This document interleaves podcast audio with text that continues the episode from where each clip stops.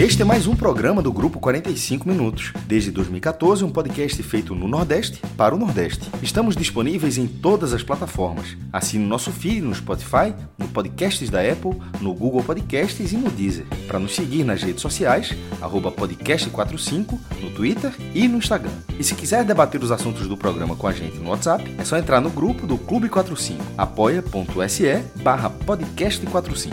Muito obrigado pela escolha e pela confiança.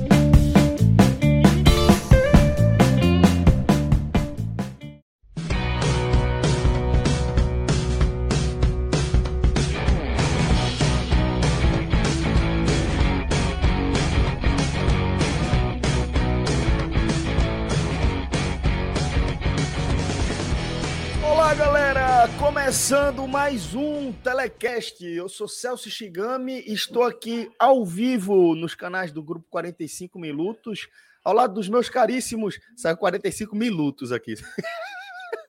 ao lado dos meus caríssimos amigos Felipe Assis e Clisman Gama.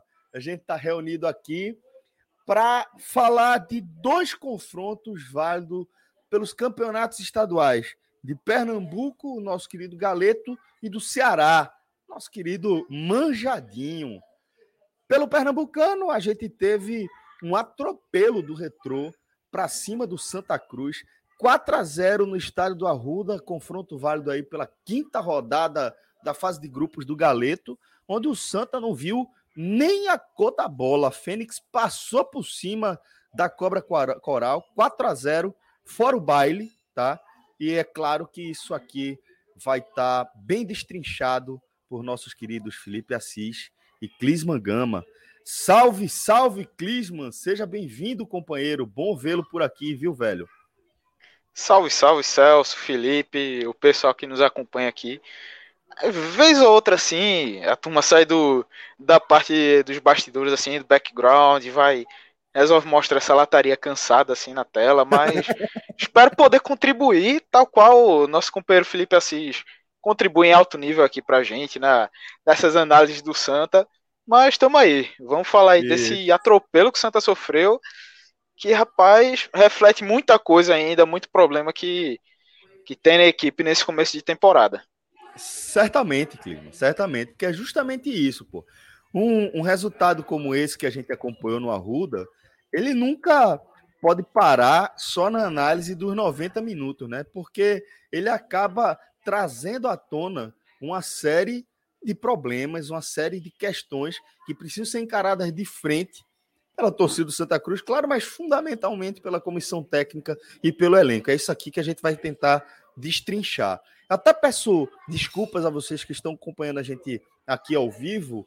É, imagino que na edição, o próprio Clisma vai conseguir é, dar uma, uma trabalhada aí no áudio, mas o fato é que a gente está com alguns problemas de conexão e por isso o, parte de diálogo, o entrosamento, a troca de passes vai estar tá um pouquinho comprometida, mas tenho certeza que vocês é, vão poder acompanhar as nossas análises aí sem grandes é, dores de cabeça, tá?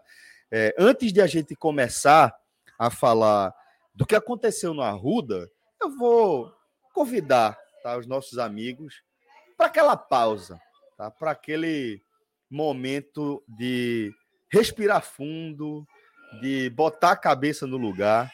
E é claro que eu estou falando do Village Porto de Galinhas. Village que é um lugar paradisíaco, de fato, tá?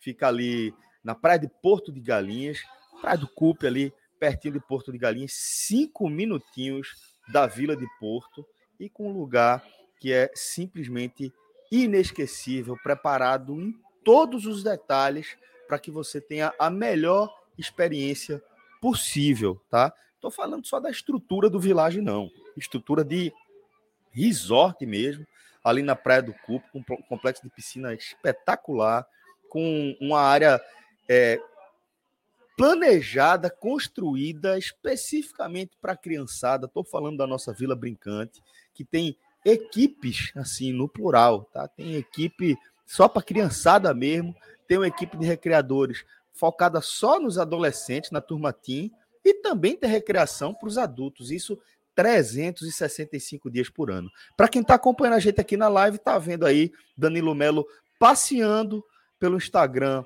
do Village, mais especificamente aí no, é, no alvo, é, Danilo foi em cima, que a gente está falando da nossa Vila Brincante, algumas das atrações que você vai encontrar diariamente lá nesse lugar encantado que é o Village, tá? Inclusive, lá no Village você consegue um desconto muito interessante se você utilizar o nosso código. Basta você abrir o site do Village, villageportigalinhas.com.br e utilizar o nosso código, o podcast 45, já consagrado, a turma já tá ligada aí. Podcast 45, você vai receber uma promoção muito legal na hora lá. É, é mágica, você coloca o código e sai o descontaço para você. Franja, você tá vendo aí a turma na massagem, a turma relax. Imagino que você esteja precisando disso neste momento, que a cabeça, pelo menos, deve estar tá inchada, meu caro amigo. Rapaz, é, é, é, é, assim, precisando, eu estou precisando de passar uns oito anos e meio dentro do Village sem sair de lá, só por causa desse jogo de hoje. Né? Você sabe que é, o Village, é, tem, como você disse, assim, ele, ele é feito para pensado para a família inteira, né? Então, você tem a programação ali só para as crianças, você que tem a vida brincando, coisa e tal, você tem programação de adulto, tem uma, tem uma boate lá no Village, porque é um negócio do outro mundo. É um som de primeira qualidade, muito é legal, absurdo. Legal. Eu já tomei umas, eu já tomei umas quatro ou cinco cervejas dentro daquela viagem, daquela lá do Village. Sensacional. E a piscina, rapaz? A piscina tem uma piscina lá, porque tem uma tem um, um, uma tabela lá de basquete, pô. Eu já inventei uma vez. E eu digo, ah, para jogar basquete aqui dentro da piscina, mas toda vez que eu arremessava, não dava nem nem, nem, nem aro, nem, nem, nem longe de aro. Eu disse, rapaz, eu acho que não dá para mim, não. É melhor, deixa eu ficar Vai aqui na minha mesmo. Mas para quem curte, Vai tem, viu? Vai boiar é. na piscina que fica tudo é. certo. É. Agora veja, você anunciou aí o pessoal que está participando hoje, mas você esqueceu de anunciar a Silvério. Ele veio para cantar aqui, foi? Está aqui embaixo, ó. Silvério Pessoa, Pessoa né, companheiro, é, é, um prazer. Não. É, pois é, pai. Você é um prazer, né, amigo? Aqui, como é que é? Carnaval, assim. Assim, o original eu não sei. A quem Felipe se referiu, que sou eu, aí sim, né? Mas, assim, tanto de cabeça inchada quanto o nosso companheiro aí, realmente, feito o prazo que ele disse, uns oito anos e meio de vilagem, aproveitando, passando todo esse é, deixando esse estresse de lado, aproveitando um paraíso que é o, o com certeza dava para sair até rejuvenescido mesmo, como o próprio Felipe aí já saiu algumas vezes. Tá certíssimo. Então é isso, galera. vilageportigalinhas.com.br, o nosso código podcast45 para você ficar na cara do gol, fazer aquela frente maravilhosa, porque a experiência garanta você, vai ser inesquecível. Beleza? Vamos embora então. Vamos começar aqui as nossas análises. E eu vou começar, Franja, direto com você. Porque, como eu disse, a gente vai trazer vários desdobramentos do que aconteceu no Arruda, à tarde e noite, dessa, desse sábado de, de Zé Pereira. Né? É, porque um 4 a 0 como aconteceu, certamente ele acontece por um conjunto de fatores. Né? Quando você perde em casa sendo Santa Cruz enfrentando o Retrô, é claro que essa derrota está vinculada a uma série de outras questões que a gente vai abordar aqui. Mas também não acho que dá para a gente esquecer a história do jogo. Foi um 4 a 0 com espaço para mais, onde o Santa Cruz não conseguiu esboçar reação. A gente não via um desenho de possibilidade de o Santa mudar a configuração ali daquele jogo, que terminou o primeiro tempo já com o Retro vencendo por 3 a 0. Então, por conta disso, eu queria que você fizesse a sua leitura dos 90 minutos de Santa Cruz 0, Retro 4, meu amigo. Celso, Clisman e todo mundo que nos acompanha agora, é a pergunta do milhão. O que aconteceu com Santa Cruz? E eu, sinceramente, eu peço desculpas porque eu não sei a resposta. Antes de tentar descobrir de, de, o que aconteceu e de falar minha impressão sobre o jogo, eu tenho medo sabe, de, de, contextualizar, porque evidentemente o Santa Cruz cometeu muitos erros, né?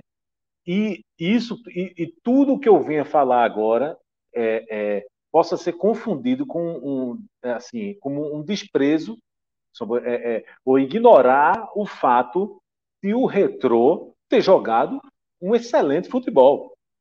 Então eu queria começar fazendo essa ressalva, tá? Porque eu estou aqui, evidentemente, o time maior, o time de tradição, o time de camisa, de história é o Santa Cruz, então a gente vai é, se propõe a falar muito mais sobre erros e acertos do Santa Cruz. Neste caso, não houve acertos, então são os erros do Santa Cruz. Mas a gente precisa deixar muito claro que o Retrô fez uma partida excelente. A gente não pode desconsiderar que o Retrô ele não era o líder do, do, do Pernambucano, mas chegou a estar dois jogos, chegou a ter dois jogos a menos do que Santa Cruz. E agora ele é líder do Pernambucano com um jogo a menos ainda. Tá? Então a gente não pode desconsiderar a campanha que o Retrô está fazendo no Campeonato Pernambucano. A gente não. É, é, é, claro que é um campeonato que você não tem o esporte, não tem o náutico com, com atenção 100% voltada para o Pernambucano. Então, essa ressalva precisa ser feita. Então, eu não estou dizendo que o Retrô é o melhor time de Pernambuco, tá? Mas eu estou dizendo, eu vou dizer agora, que no Campeonato Pernambucano, o melhor time hoje é o Retrô, certo? Então, preciso fazer essa ressalva antes de começar a tentar falar sobre o que foi o Santa Cruz. É... Talvez a culpa tenha sido minha, porque durante muito tempo, desde a estreia, desde o primeiro jogo do Santa Cruz no Pernambucano, eu pedi que o Santa Cruz fosse um, time mais uniforme, né? um time mais, é, é, é, é mais certinho, digamos assim, porque era, era, era muito a, a diferença era muito discrepante do que o time conseguia produzir do meio para frente e de tudo que o time não tinha capacidade de fazer do meio para trás, né? Então havia um abismo muito grande. Então neste jogo o Santa Cruz conseguiu ser esse time uniforme. O Santa Cruz foi todo muito ruim, do começo ao fim, do primeiro homem de, ao último, foi todo muito ruim. Então, foi o, o, um time uniforme como não poderia ser. É, não houve jogo, não houve reação, uh, foi um jogo de um time só, só o, só o Retro jogou. É, o Retro foi senhor absoluto, foi dono absoluto. É um 4 a 0 que tinha vaga para mais. Né? E eu acho que talvez o Retrô tenha sido o time que mais entendeu o Santa Cruz, o time que mais entendeu as deficiências do Santa Cruz, né? um time que soube explorar todos os buracos, todos os espaços que o Santa Cruz deixa costumeiramente. Todos os jogos, o Santa Cruz deixa esses espaços. O Retrô explorou do começo ao fim. Né? Explorou no primeiro tempo, quando é, ele avançou a marcação, quando ele não deixou o Santa Cruz jogar, quando ele não deu espaço para o Santa Cruz. Né? E, e, cada vez que o Santa Cruz errava, era um, era um, era um, um, um pandemônio dentro do sistema defensivo do Santa Cruz. Cada erro, sabe, você via o gol. Né? Eu anotei aqui uma série de coisas, mas que evidentemente nada disso tem mais sentido nenhum porque eu não estou falando de, de, um jogo, sabe, onde foi decidido por um lance. Eu não me interessa saber quem entrou, não me interessa saber de que, de, com que tempo aconteceu tudo isso aqui, sabe? Porque foi um atropelo, foi um atropelo como há muito tempo eu não via. Foi um atropelo sem explicação, foi um atropelo é, é, é, é inconcebível. E aqui, como eu já fiz questão de, de dizer no começo, nenhum demérito ao retrô, não é nada disso. Mas é porque não foi uma simples derrota. Não foi uma derrota como, como é, por causa de um lance, não foi uma derrota por causa de um, uma polêmica, não foi uma derrota por uma, uma escolha. Não é isso. É que foi um time sem reação do começo ao fim. Até mesmo no intervalo, quando o Santa Cruz, eu, na minha opinião, certo, de quem acompanha o futebol já há algum tempo, Quando terminou o primeiro tempo, a sensação foi perder o jogo. Estava resolvido. Estava resolvido, Tava exatamente, Fran. É? Exatamente. Ninguém Tava tinha resolvido. ilusão que o Santos ia mudar aquele resultado. Tô nem falando de virar, mas de buscar o empate. No, não, não tinha. É isso que eu estou dizendo. Eu não vi um, um vislumbre de uma reação tricolor. Não teve perto disso acontecer, não teve o Nem primeiro perto, passo. né? Sabe? Não teve a construção da base para que isso acontecesse. Não teve, pô. Inclusive, Celso, quando teve um momento do segundo tempo que o Retrô, eu não vou agora saber decorar a substituição, mas tirou um atacante, colocou um volante, coisa e tal. E eu pensei, rapaz, se existe algum momento para você tentar tirar proveito, é agora. O do Retrô vai se retrair, o Retrô vai ficar mais fechadinho, e a sua chance é agora, sabe, de buscar alguma coisa. Mas mesmo nesse momento, o Santa Cruz não conseguiu criar. E aí, o jogo estava 3 a 0 nesse momento. Né? Quando o Retrô se propôs a, a recuar um pouquinho e, e, e, sair na boa. E aí, conseguiu. Sabe? O não conseguiu, em, por hipótese alguma, esboçar alguma reação. E mesmo nesse momento que eu disse, olha, se, se for buscar uma reação, se se estiver sonhando em, em, fazer um gol, sabe, em, em diminuir para 3 a 1 para ver o que é que acontece, porque no futebol, o futebol é, é imprevisível. Às vezes você não está jogando absolutamente nada, mas você faz um gol, você acha um gol, aquele gol que a gente diz que é no bambo, né? E a partir daquele gol as coisas mudam, enfim, você coloca fogo no jogo. Mas nem isso. Mesmo nesse momento, no primeiro contra-ataque que teve, o Retro foi lá e matou o jogo. Né? E se quisesse, tinha bola para fazer o quinto. Né? E quase fez. É, é, é, então, é, é uma coisa que eu não consigo explicar que aconteceu. De fato, não consigo explicar. É, eu não sei se, se, se, se foi, foi. Não dá para. Eu não acredito que foi, que foi uma orientação, não acredito que foi somente postura, sabe? Vamos ficar quietinho. Eu não, não acho que foi um, o Santa Cruz buscando sabe, esperando o jogo, buscando o resultado, não. Eu acho que foi, foi um atropelo, porque é um time que estava melhor, certo? Contra um que não se achou em campo. E se é possível a gente é, é, guardar alguma lição dessa partida, é que os erros que antes estavam na cara de, de todo mundo, não via quem não quisesse, desta vez é impossível não ver. A partir do jogo do retrô, é impossível não reconhecer todas as falhas do Santa Cruz. Se o Santa Cruz não buscar, no mínimo, Celso e Clisma, eu não estou falando próxima semana, não. Eu estou falando amanhã. Eu não, tô, eu não vou falar para solucionar todos os problemas, não. Eu estou falando para começar a jogar, para minimizar, para começar dois zagueiros, certo? um lateral direito, tá certo? um lateral esquerdo e um volante, não vai para lugar nenhum. Né? Tem que começar é de agora. É de Fala, agora. Como... Felipe, eu ainda incluiria nessa tua conta mais um goleiro. É algo assim que a Ou gente seja, pode debater mais para frente. Um sistema bem defensivo, lembrado, né? bem lembrado, bem Todo lembrado. o sistema defensivo Tudo. mesmo, Celso. O goleiro, Tem- os dois laterais, a dupla de zaga e o volante. Para começar. Sim, é porque, é, assim, adentrando um pouquinho nesse, nesse assunto de Felipe, nessa pauta que a gente vai debater um pouco mais a fundo, mais, mais para frente no programa, mas assim, é, apesar da lateral direita ainda ter Marcos Martins, que é um jogador que vai estrear, que a gente sabe que já passou pelo Santa, teve uma boa passagem, um jogador um E pouco ele vai mais estrear? cascudo. É o que Ele se vai espera. estrear? Por Assim, quê? Vai acabar o campeonato? É, E ele não estreia? Não, mas é o que se espera, porque ele teve uma lesão é, e aí voltou a treinar e voltou a sentir de novo. Ou seja, acabou forçando um pouco mais do que deveria. E aí voltou a sentir a lesão, voltou pro DM e tudo mais. Mas assim, tirando o Marcos Martins, pelo que a gente vê no sistema defensivo do Santa, é um calo que, de todo jeito, é, assim, eu imagino que pelo que apresentou nesse começo de temporada, a gente não pode trocar peça, pode trocar sistema de jogo, postura dentro de campo, ser um time mais reativo, mas de toda forma, com as peças que ele tem em mãos, não vai dar certo. Assim, é, o problema é qualidade individual. Um Felipe disse aí, dois zagueiros, pelo menos, para chegar. A parte de goleiro também é algo que não consigo ter confiança, particularmente, nem no Jefferson, nem no Clever. Enfim, lateral esquerdo, mais um volante também. É, a situação tá, tá complicada. É algo que, assim, para um nível de exigência de um pernambucano, pode ser que consiga ajustes, sim, eu acho que é bem possível.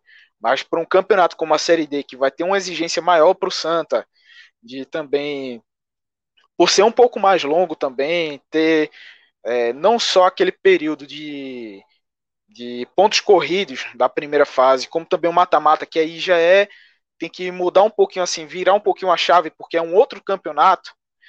Então, você tem que ter peças que consigam chegar ali e resolvam esse problema, que consigam lhe passar a garantia no momento que essa chave virar do, de um campeonato para o outro, que a Série D abarca dois campeonatos diferentes, é preciso ter essa segurança dentro da, do seu elenco, e que no momento Santa Cruz não tem.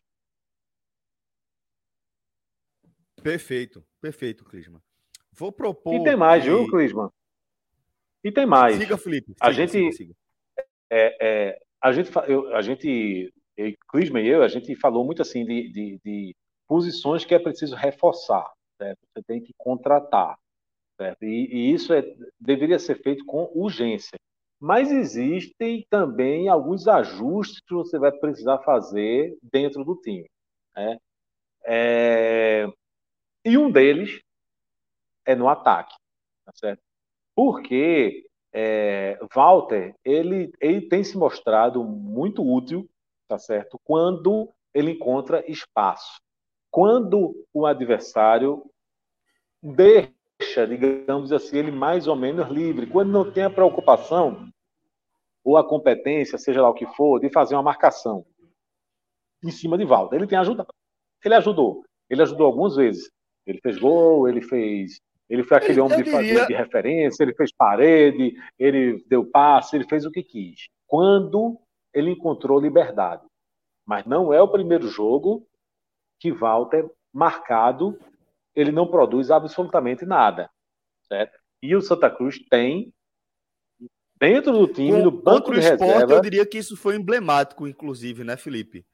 Porque Thierry colou, colou em volta ali realmente é, essa estratégia de não dar espaço para ele parece ser eficiente. Você cola ali no jogador que tem dificuldade de locomoção, de mobilidade por conta do peso, né? É, e você impede que ele faça o que ele faz de melhor, porque você vê que toda bola que sai do pé de Walter, ela sai redonda, pelo menos. Walter não dá um passe ruim, ele não dá, não, não cruza, é, pra, pra, não faz cruzamento balão.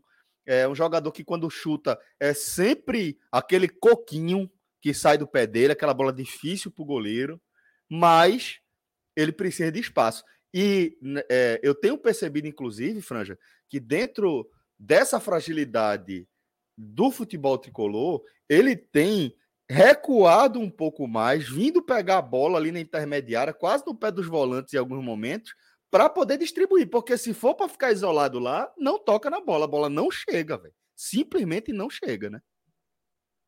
E aí você citou o que Thierry fez no clássico, e eu acho que mais é, é, mais emblemático do que como Walter foi anulado no clássico é a facilidade com que Walter foi anulado.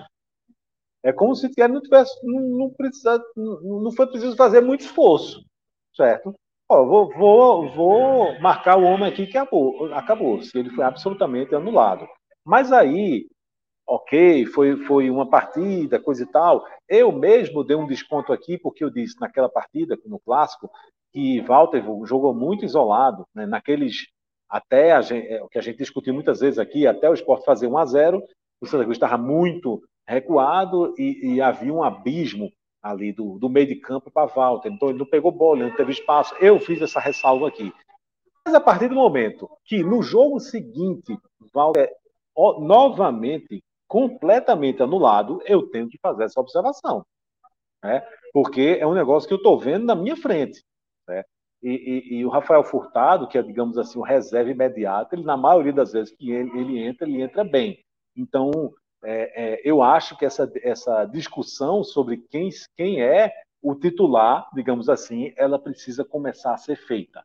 Tá certo? Então, existem, existe a necessidade de contratação, e, e, e não é um jogador só, nem dois, nem três, eu já enumerei aqui, no mínimo, no mínimo, no mínimo, dois zagueiros, dois laterais. Eu botaria um volante, e Clima me lembrou da necessidade de um goleiro, porque você não tem um, um, o Clever, ele é titular porque Jefferson não conseguiu, né, não conseguiu se ajustar, é, mas, enfim, no mínimo você tem que ter um reserva, que, que não há agora para o gol do Santa Cruz. Então, para você começar, você precisa de dois zagueiros, um volante, dois laterais e um zagueiro. É muita coisa? É.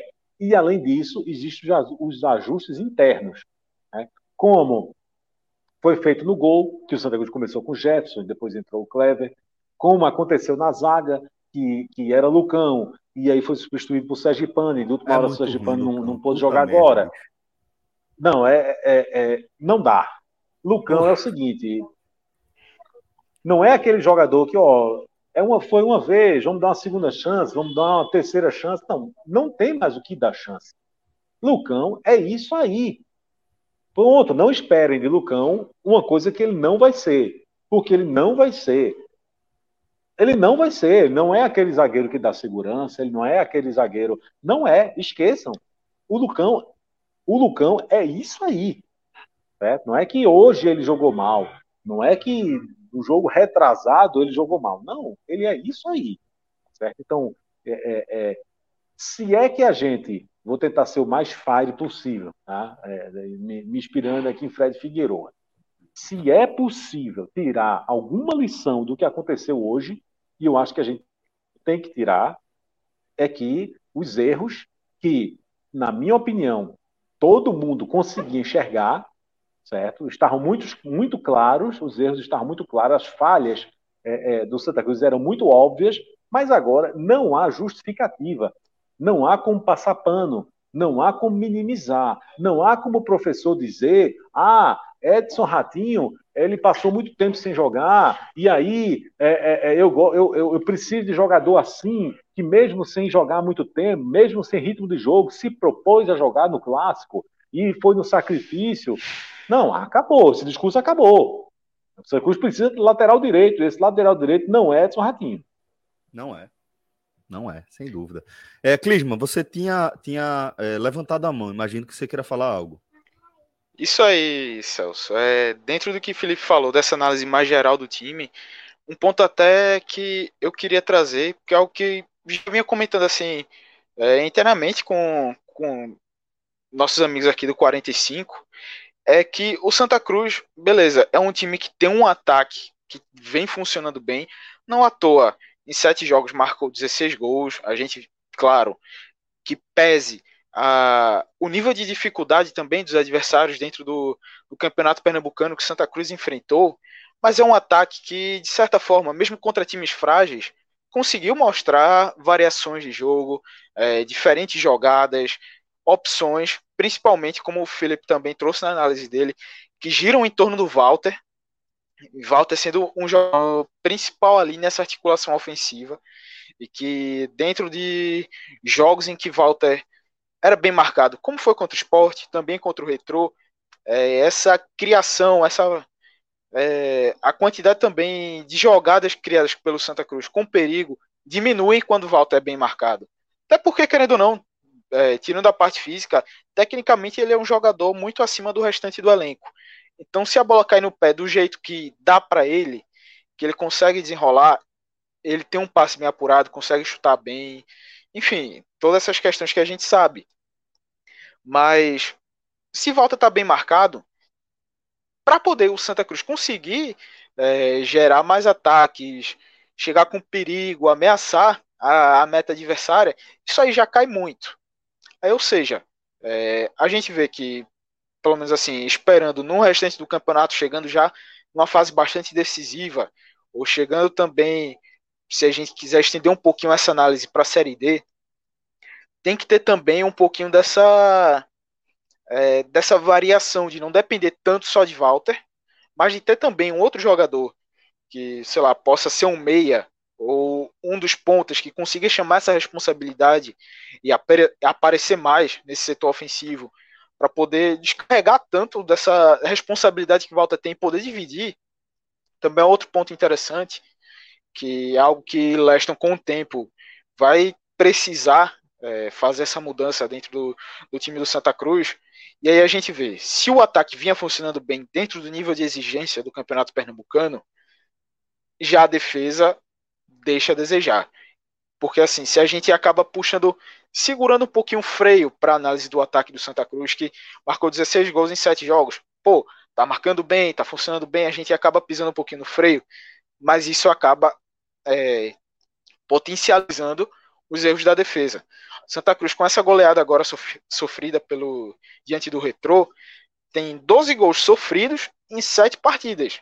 Um número muito alto, que é tornou a segunda zaga, é muito, o segundo time é mais muito, vazado. Pô. É, é um número que não dá para aceitar. É, um, é, o segundo time mais vazado, junto do Afogados. O Afogados tomou Clima, também 12 levou gols. um gol do 7 de setembro. Exatamente. O primeiro gol do 7 de setembro no Pernambucano foi em cima do Santa Cruz. O Exatamente, num pênalti besta. Um pênalti totalmente besta ali que foi é, concedido ao 7 de setembro. 7 de setembro a gente, assim, é muito além, né? A defesa é um time bastante frágil, então a nível de comparação não dá pra gente colocar aqui.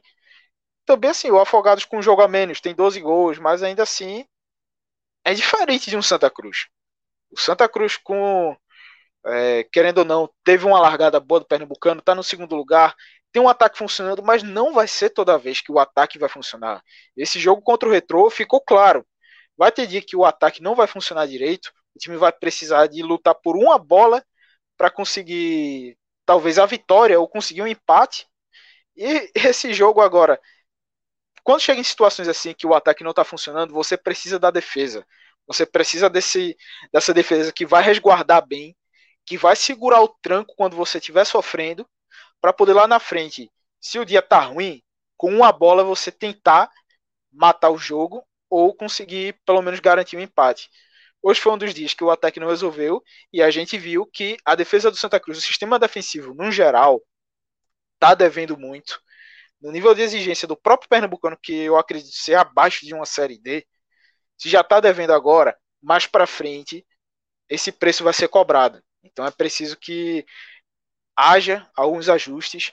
É, eu acho que é mais por questão, como falei antes, individual mesmo do time, é, os jogadores não terem essa qualidade é, necessária, ou já estarem num teto no nível de exigência deles, que é preciso reforçar e poder ajustar esses problemas para que mais para frente, nas fases decisivas do próprio Pernambucano, que aí o Santa precisa, já agora ainda na primeira fase, poder garantir, pelo menos num caso de dar tudo errado ao fim de 2022, pelo menos ter uma, é, uma classificação para a Série D em 2023, que aí para isso precisa terminar entre os dois primeiros, e aí, numa fase decisiva de mata-mata, pelo menos tentar garantir uma série, uma, perdão, uma Copa do Brasil em 2023, que aí já vai ser algo é, muito importante que vai poder dar um, um plus financeiro que o time, nessa crise que está, querendo ou não, qualquer dinheiro que entra ajuda. Então tem que ter, tem, tem que ter, tem que ter. É estratégico. É, é focado. É, não. é, não pode, não pode admitir erro, Celso. Não, não pode, pode admitir não erro pode. num problema, num, numa situação dessa. Tem que ser, é, é sempre no limite. Na situação que o Santa Cruz está hoje, em 2022, é no limite. Não tem outra maneira.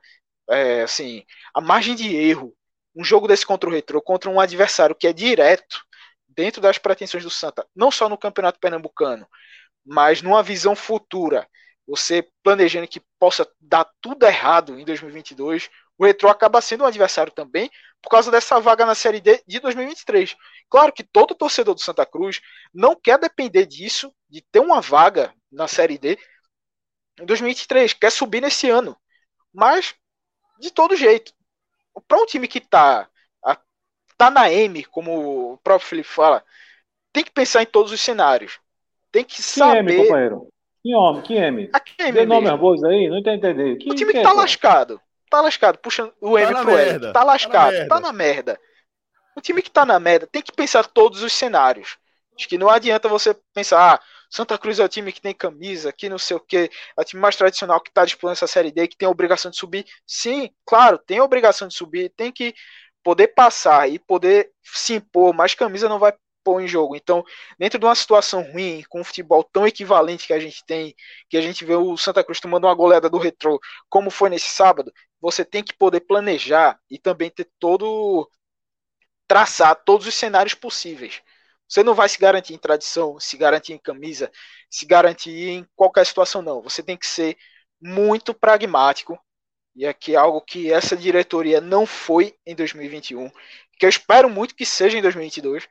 Um pragmatismo ao máximo para poder garantir é, cada situação possível. Situação do Santa Cruz. Já garantir de agora uma vaga na Série D de 2023, caso venha precisar garantir uma Copa do Brasil em 2023, ou se tudo der errado, também tem que ter esse pragmatismo para poder também planejar tudo e saber se garantir dentro de, de cada cenário possível para o clube. Perfeito, Clisma. Franja, fica à vontade, cara. Não.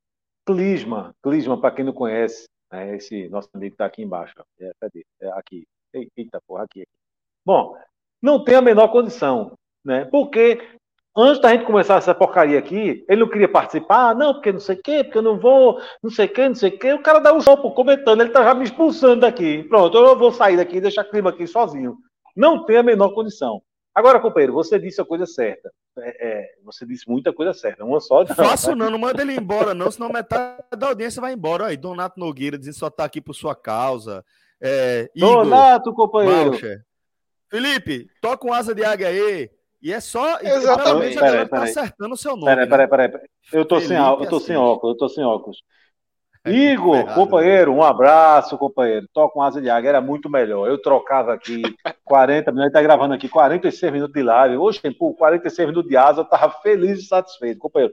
Qual foi o outro anterior ali que falou? Não mandei um abraço para ele. Donato, Bom, Donato. É, é, isso aí. Donato, Donato, Donato companheiro. Um abraço. Deixa eu tirar o óculos que eu gosto de ficar mais sem óculos.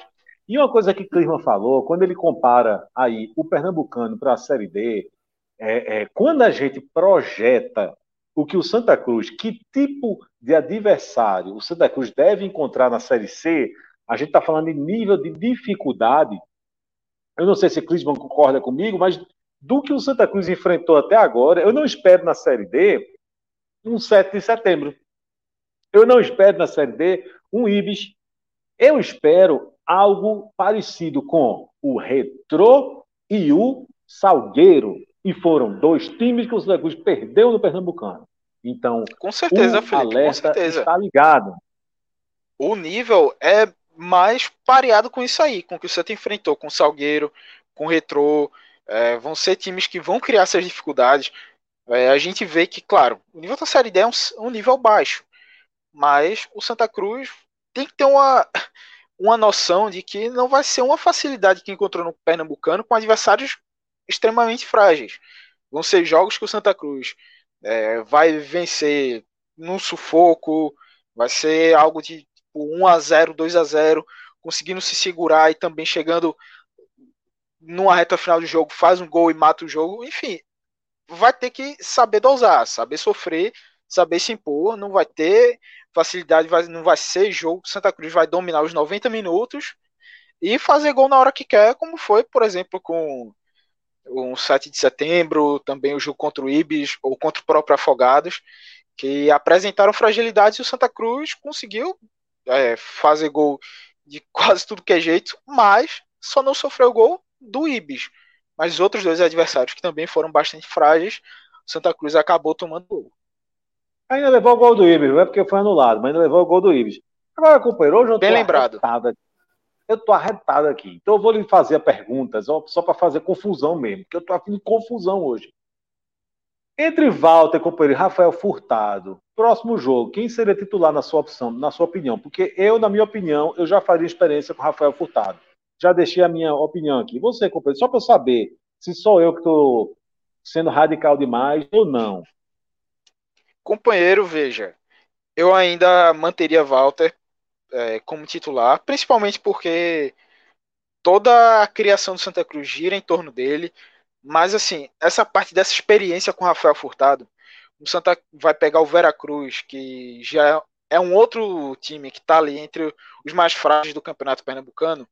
Vale esse teste com Rafael Furtado, acho que é bastante plausível de se fazer agora, seja como titular, ou por exemplo, o Walter joga o primeiro tempo, no intervalo substitui e entra Rafael Furtado. Acho que seria um, um teste bastante válido. Pelo menos Clisma, 45 eu, minutos. Eu penso, eu penso o seguinte, ele jogar. É, que a situação de Walter, a análise de Walter, é, é uma análise é uma análise complicada.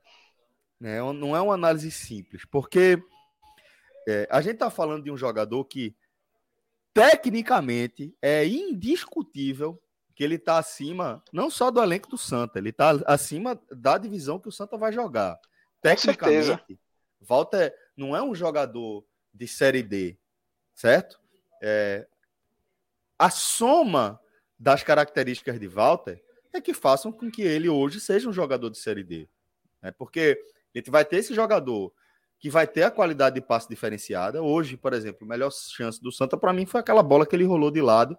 É, nem lembro agora quem foi que chutou, sei que dominou, conseguiu ainda dominar a bola e chutou a bola para fora, mas foi a melhor bola do Santa, uma bola que foi redondinha ali, trabalhada por Walter e saiu bonitinha. É, mas a questão é que não é só isso que a gente pode, que a gente precisa analisar de Walter. Eu acho que é por isso que Franja tá, tá questionando se ainda vale o teste. Porque o fato é que, se colarem em Walter, com Walter sendo a única opção do Santa, acabou o jogo. Não tem jogo. Se o Santa realmente for, se Leston realmente for programar, planejar os seus jogos para que Walter seja o eixo central da partida, da proposta tricolor, é muito arriscado, porque se o time adversário tiver o mínimo de atenção e fizer a marcação que Walter pede que se faça sobre ele, acabou o Santa Cruz. Já está claro isso. Aí eu acho que quando a gente for analisar a situação de Walter, a, a ideia é muito mais pensar em como encontrar alternativas para além de Walter. Sabe? Eu acho que tem que ser isso que o Santa tem que trabalhar daqui para frente. É o que mais eu posso fazer, o que mais eu posso oferecer, além de jogar a bola em volta, toda a bola em volta, para ver se ele resolve alguma coisa. Porque não vai resolver sempre. Não vai, velho. Não vai. Fisicamente, se a gente falou que tecnicamente ele está muito acima, fisicamente ele está muito abaixo. Não é pouco, não. É muito abaixo. Com certeza, então, Celso. É, é, difícil você analisar a situação de volta por conta disso, porque você tem de um lado um jogador que tecnicamente está muito acima e do outro lado um jogador que fisicamente está muito abaixo. E é um pacote só. Não dá para você analisar individualmente, não dá para você analisar a volta só a parte técnica ou só a parte física. É um conjunto e é por isso que a gente está tá vendo essa situação e por isso que é difícil opinar sobre a situação de volta. Com certeza. É, é, é, Manda, Felipe. Assim, Clisma, é, é, não, assim, eu nunca fui técnico da minha vida, não, tá certo? Mas vamos lá, é, assistindo os jogos do Santa Cruz, vê, vê, vê, se eu consigo desenhar o que é Walter. Galera, é o seguinte, Walter, eu sou treinador, faz de conta que eu sou treinador do adversário. Walter é aquele centroavante, sabe? Aquele cara que, que presença diária, ele vai ficar mais ou menos ali o tempo todo procurando a meia-lua, tá certo? É, vai atrair a marcação, e esperar os pontas passar os dois lados. Quando a bola chegar até ele, vai fazer a parede e tentar jogar de primeira para alguém que vai passar do lado. Está muito previsível. Acabou. Eu resumi é aqui isso, o, o, é que isso. o espera de volta aqui em 10 segundos, em 15 segundos. É previsível. Né? Então, enfim, eu acho que eu, eu, eu já começaria a fazer teste.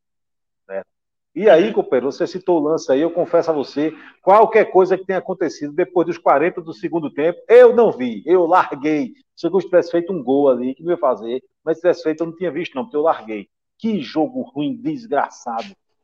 Agora não foi só eu, não. recebi foto aí de, gente também que tava ali, mas tudo bem, deixa pra lá, vou deixar pra lá. Tu, irmã, recebesse alguma foto aí de alguém assistindo o jogo, não? Recebi na, num grupo aí que depois a turma a turma te mandou, é, é complicado. A turma já tava na carga, já tava 2 a 0 3 a 0 aí. Era, era cerveja para dentro.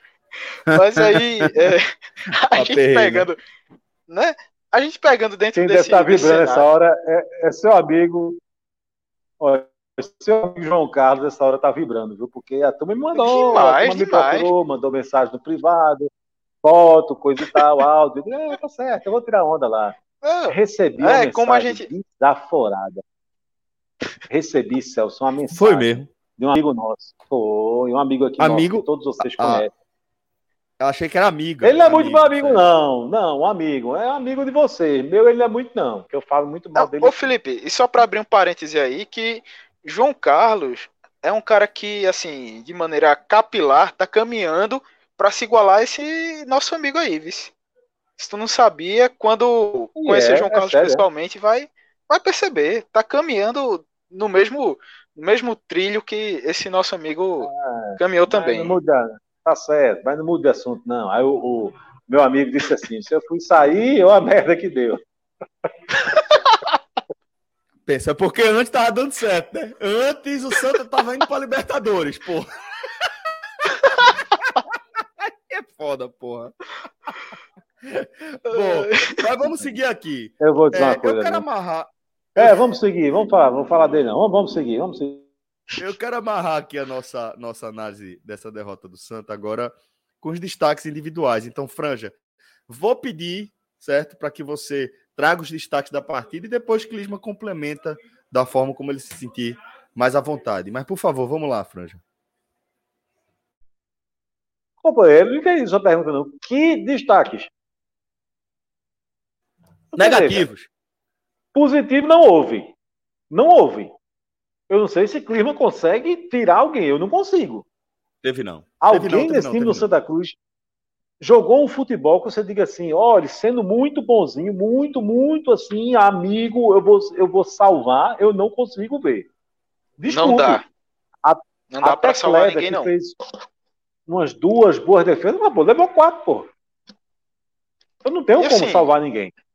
E até, Felipe, aquele gol de falta ali em cima dele, acho que pesou um pouquinho. Não dá para salvar, não. Por mais que ele tenha feito uma outra defesa importante durante o jogo, mas logo aquela. Uma bola forte, mas em cima do cara. É complicado. É complicado para você aceitar assim da maneira que foi. Vai, deixa eu botar meu óculos aqui para ler a mensagem. Uma onda, Franja. Eu vou ler para você, eu vou ler para você para lhe ajudar. Leia, leia, leia, leia, leia, ajuda, ajuda. Tecnicamente, Walter está acima da maioria dos atacantes do campeonato, mas fisicamente ele está a nível de futebol amador. Fisicamente é, pô. Fisicamente eu não tenho o que você falar. Não tem o que falar. O cara com a, Pera aí, pô. Aquela... Lê, lê, o nome do cidadão, pelo amor de Deus, da cidadã. Igor Dornelas. Ah, Igor Dornelas. Igor, companheiro, um abraço. É perfeito. A leitura é exatamente isso. Né? Enfim, Igor, Boa. não tem muita coisa que falar, não. Tá? Agora, tá sim, destaque, meu Deus do céu. É, vamos lá. Quem seriam os piores dos piores? É, um, para mim, Edson Ratinho, pelo amor de Deus. Pelo amor de Deus. Companheiro, professor Leston, não tem condições. Ratinho não tem condições. E, e, minha dupla de zaga, de zaga, pelo amor de Deus, eu rasguei o papel aqui, eu não, eu não lembro exatamente qual foi a ordem dos gols, mas teve um dos gols do retrô que me deu agonia, porque eu vi o cidadão do retrô entrando na área, entrando sozinho, sozinho, eu vendo, vai fazer o gol, vai fazer, se rolar é gol, se rolar a bola para ele é gol, se rolar a bola para ele é gol, rolar a bola para ele, ele solto na área, gol, pelo amor de Deus.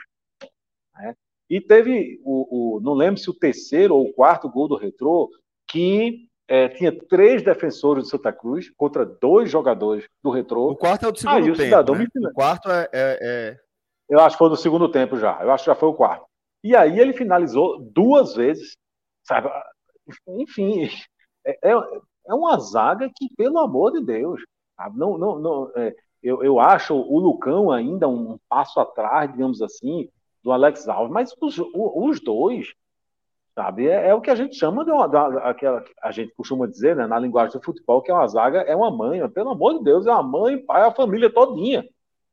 É, é, é impressionante, chega a ser impressionante a fragilidade da zaga do Santa Cruz. chega a ser impressionante como se você tiver um mínimo, sabe, de planejamento, um mínimo de paciência, se você souber o que vou fazer, ó, pessoal, é o seguinte, essa zaga vai furar, a gente vai entrar aqui pela direita, você avança por esse lado, eu vou ficar centralizado, quando você estiver chegando na linha do gol, vou dar um passo para trás, vou ficar livre, vou fazer o gol. É, sabe? É, é, óbvio, o desenho tá, tá claro. É, é, chega a ser impressionante a incapacidade do Santa Cruz, sabe, de, de, de resistir a qualquer ataque. Um mínimo de, segurança, de, de, de eficiência. Tá? Então, eu me senti, eu fui teletransportado para 2014, eu me senti no 7 a 1 sabe? Quando você, você vai levando gol e você vai. Quando, você, quando o Brasil for levando os gols, você não, toda vez que a Alemanha tocava a bola com aquela facilidade, você ficava vendo, vai ser gol, vai ser gol, vai levar, levava. Aí, vai levar, vai levar, levava. Toda vez. Até eu me senti de novo. Eu tive de novo aquela sensação sabe, de você pressentir o gol. Sabe aquele pressentimento? Eu não estou falando da secada, não. Que o cara, antes de chutar, você, já, você grita gol para secar. Não estou falando disso, não. Eu estou falando de você visualizar o gol. Sabe, antes dele acontecer, 5 segundos ou 10 segundos antes dele Fácil. acontecer. Você vê o desenho, né? Você vê os buracos e vê por onde a bola vai passar, e é exatamente isso que acontece. Exatamente. É impressionante. É. A pedra cantada demais, então, né, eu Felipe, achei... também. Pedra cantada, pedra cantada. Eu achei o time inteiro, mas inteiro, muito ruim. Mas muito. E assim, se eu fosse destacar alguém negativamente, eu destacaria meus dois goleiros, meus, desculpe, meus dois zagueiros, tá certo? E o lateral direito, o Ratinho, Lucão e Alex Alves. Esse trio, pelo amor de Deus. Não sei se Clima consegue ainda. Eu, eu, esqueci de alguém, Clima? Me, me refresca a memória aí. Assim, desse pódio negativo, eu assino embaixo contigo. É, o lado direito do Santa Cruz foi a mina ali explorada pelo retrô o tempo todo, jogando ali em cima do Edson Ratinho, que não conseguia dar nenhuma proteção. E aí tem Lucão jogando ali por aquele lado também, que não conseguia proteger de maneira nenhuma também. Então, é, foram os dois piores na minha visão.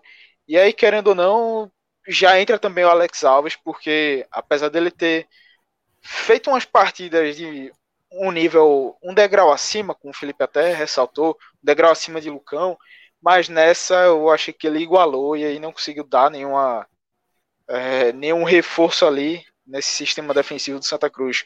É, tem até um problema também que eu enxergo com relação aos volantes, porque em algumas jogadas, é, principalmente nessa de linha de fundo, e como o Retro usou muito durante o jogo, bola na linha de fundo, toca para quem vem de trás, na entrada da área, ou chegando ali no meio, que em, em alguns lances precisa ter esse, essa cobertura dos volantes.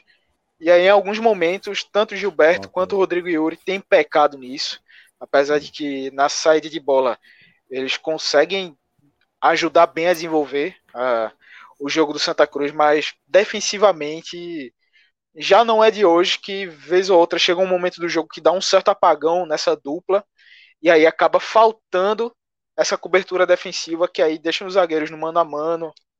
A última linha, no caso a primeira linha de defesa ficando no mano a mano, os zagueiros e os laterais. E nesse sábado agora na Ruda, o Retro soube aproveitar muito bem, fez quatro com margem aí para muito mais. Perfeito, então. É, deixa eu me despedir agora de Franja, me despedir de Clisman, agradecendo sempre, tá? A resenha aqui com vocês. Porque agora a gente passa a contar também. Pode mandar essa turma bonita aí para tela. Manda meu caro Léo Fontinelli e também meu caríssimo Tiago Minhoca. Galera bonita aí. Minhoca tá de bem tomado, inclusive, não é qualquer coisa não. Vou, vou participar da live, vou botar a minha camisa de ir pra dispensa, penteou o cabelo. E tá tô de amarelo, tô de amarelo por um motivo nobre, né? É? Tá bom. Por é. você me conta. Beleza. Franja, um beijo para você. Clisman, muito obrigado, meu caro. Sei que você segue aqui com a gente, Clisman. E brilhante sua participação, viu, meu amigo? Vamos embora.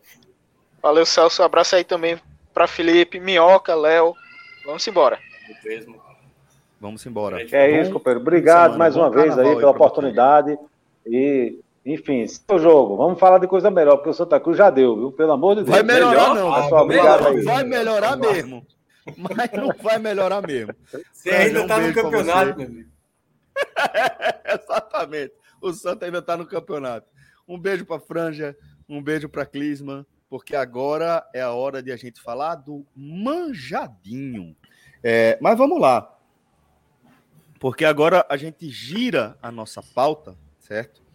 Para falar de outra tragédia, né? Porque se a gente falou aí do, do atropelo do, do retrô para cima do Santa Cruz, em pleno estádio do Arruda, a gente vai falar agora de uma catástrofe, né? Que é a eliminação do Ceará no Manjadinho em seu segundo compromisso no estadual. Será que entrou eh, nas quartas de finais, assim como o Fortaleza. O Ceará havia vencido o Iguatu por 1 a 0 no jogo de ida. Dois a- foi 2 a 1 né? 2 a 1 2 a no 1. jogo de ida, não foi?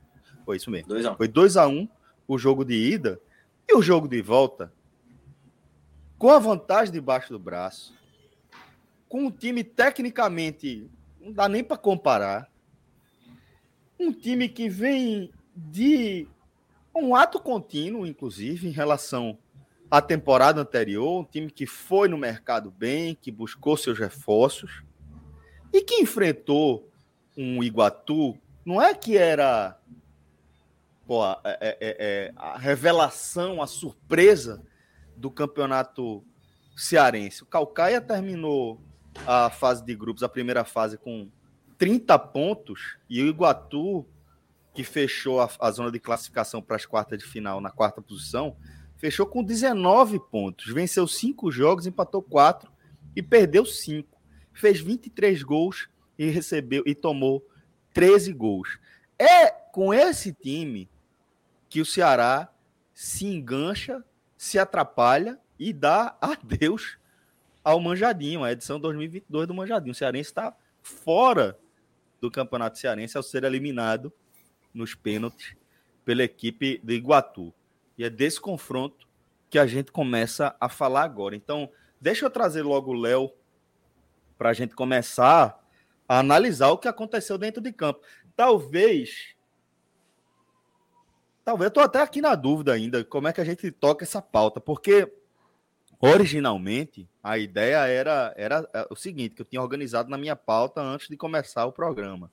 O, o jogo do Ceará estava para começar ainda o segundo tempo, e o norte era: ó, vou fazer a análise aqui do Santa Cruz. Quando chegar no Ceará, vou fazer a análise é, do que aconteceu dentro dos 90 minutos para contar a história da classificação do Ceará e como isso vai impactar ou não a trajetória do time no resto da temporada. Antes de terminar o jogo, Léo e Minhoca já tinham falado: ó, se o, se o negócio está enrolado aqui, se Iguatu fizer um gol, o jogo vai para pênalti. E Léo acrescentou ali naquele momento o seguinte: independentemente do que aconteceu, o que está rolando agora já é uma vergonha. Ele estava tratando o empate com o Iguatu, 0 a 0 ali, começo do segundo tempo, mais ou menos, já estava tratando como uma vergonha. Então, Léo, eu quero saber o que é que você tem a falar. Com- qual é o próximo passo que a gente dá daqui, né? Se era uma vergonha estar empatando com o Iguatu, tá se enrolando com o Iguatu para passar para as semifinais, você ser eliminado é, é assim, eu não sei como, como qualificar o tamanho dessa dessa presepada que o Ceará de Thiago Nunes aprontou aí para cima do torcedor, né? Eu até tuitei, Celso, é, antes, de, antes do, do- de começar a disputa de pênaltis, que já era um vexame. Já era um vexame. A gente ia decidir nos pênaltis se ia ser um vexame muito grande ou um vexame histórico. Era o que se estava decidindo nos pênaltis. E o vexame é histórico. É histórico. O, o Luca até trouxe, o Luca até trouxe para a gente um dado que consegue ilustrar o tamanho desse vexame, né? É, é a pior campanha do Ceará em 66 anos. O tamanho desse vexame, ele é. A minha geração não viu. Meio século de vergonha. 66 anos da pior de uma campanha, a única campanha que se compara com essa faz 66 anos, foi em 1956 onde o Ceará foi sexto colocado. Então assim, até a alcunha de manjadinho hoje ela foi manchada pelo Ceará. Assim, até o manjadinho o Ceará não respeitou, assim, o nosso, nosso apelido aqui, querido. E o presidente do Ceará, quando ele foi reeleito nesse último, nessa última eleição, ele falou deu, por várias vezes que ele tinha a sensação em outras entrevistas que ele ainda tinha uma missão a cumprir. E ele não falava que missão era essa e não deixava claro, não, não, não transformava isso numa meta objetiva. Mas a gente está muito. A, o sentimento da torcida hoje é, é, é uníssono em, em, achar que esse, essa missão a cumprir é fazer o Ceará continuar passando vergonha. E passar vergonha em todos os aspectos que você puder imaginar. Desde do, de, de coisas básicas. Eu já, já trouxe isso aqui para o debate é uma agressão ao torcedor, é uma agressão ao torcedor. Você ter um orçamento de 160 milhões de reais previsto por ano e você vê seu time entrando em campo e botando em campo jacaré para jogar. É você ver o campo Marlon. É você ver Nino improvisado de ponta. É, é absurdo. É absurdo. É absurdo não ter resolvido o jogo no primeiro, no primeiro momento. É absurdo você ver o time não conseguir produzir melhor. É um absurdo o presidente se esconder e botar a culpa na mídia independente, que fez um rumor sobre um 9. É uma vergonha uma diretoria que não tem qualquer autocrítica. É uma vergonha um diretor de futebol que pisou aqui dizendo: olha, é muito importante trazer o Jorge Macedo, porque o Jorge Macedo conhece o mercado sul-americano. E ele conseguiu trazer simplesmente zero, zero, zero peças. Ele prospectou uma, uma quantidade de zero peças no mercado sul-americano sem ser o óbvio. O Ione Gonzalez, que jogou aqui no Fluminense, é, o, o Mendonça, que estava aqui no Bahia, jogou aqui no Bahia, ele não trouxe uma peça, ele não buscou uma peça. O Ceará sempre foi o departamento de futebol do óbvio, o óbvio. O Ceará vai, ele traz um jogador que ou já passou por aqui, ou já jogou em algum time próximo no Nordeste, ou um estrangeiro que já jogou em um time no Brasil, ou ele busca um destaque. Quem é o artilheiro da Série C ou quem é o artilheiro da Série D, ele vai lá e busca o cara. Então, assim, é um departamento de futebol que claramente, claramente, assim, eu acho muito importante entrar, traçar esse, esse, esse ambiente para falar sobre o jogo de hoje. Porque o jogo de hoje é só uma, um esboço final do que é todo o Ceará como departamento de futebol. O presidente do Ceará, ele sempre foi extremamente centralizador em todas as decisões que envolvem o clube, inclusive futebol. Ele sempre foi centralizador no que tange a futebol. Ele sempre acumulou por muito tempo o cargo de presidente e diretor de futebol. Para fugir das críticas, ele trouxe diretores de futebol que apenas eram testes de ferro para as vontades dele, que acha que entende muito de futebol e claramente não entende. Claramente não entende porque ele nega o óbvio. Ele nega o óbvio. Ele cria coisas da cabeça dele, como ele costuma citar exemplos de jogadores que. Ah, quando ele, quando ele traz sempre um jogador questionável, um, um, da Série D, que ele diz que é um destaque, Aí ele traz o jogador, ele cita o um exemplo de coisas que deram certo de forma aleatória. Aí o Everson chegou aqui, todo mundo criticou e foi vendido. Ele tem os mesmos exemplos para justificar tudo. Tudo. Tudo. O Ceará vai no mercado e traz jogadores que já passaram por aqui. E o Ceará paga caro por jogadores. Impressionante. O clube quer se livrar do jogador. O clube quer se livrar do jogador. Nenhum clube no mercado quer o jogador mas numa negociação que para o Ceará deveria ser extremamente vantajosa, o Ceará consegue pagar caro. O Botafogo queria se livrar do Leandro Carvalho. Nenhum clube no Brasil queria comprar o Leandro Carvalho. O Ceará vai lá e compra. Aí jogou milhões, milhões em um jogador que não se justificou e ninguém quer. Tá aí o Náutico aí sofrendo com o Leandro Carvalho. Isso. Aí o Ceará o Wesley tá lá no Japão sem ser aproveitado. essa essa para mim, essa para é, mim é icônica. o clube não quer o Wesley no Japão. Nenhum clube no mundo quer pagar um real pelo Wesley. Aí o Ceará vai lá e paga 5 milhões. É como se tivesse o cara disputado no mercado. Uma situação dessa, o clube quer se livrar. E só eu quero. Eu vou barganhar, eu vou fazer um baita negócio, eu vou pedir um empréstimo com prioridade de compra, eu vou parcelar por um valor baixo. O Ceará não, ele paga. O Eric, só o Náutico queria e não podia pagar. O Braga queria se livrar e amenizar o, o tombo que tomou. Aí o Ceará vai lá e paga.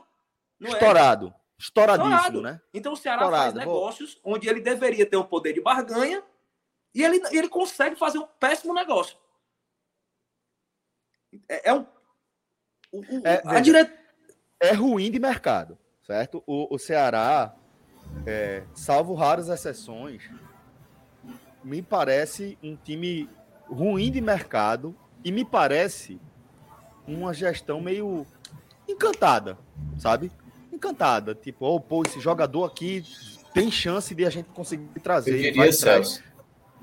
Fala, eu, di, eu, di, eu diria que talvez a, a, a questão não é nem o.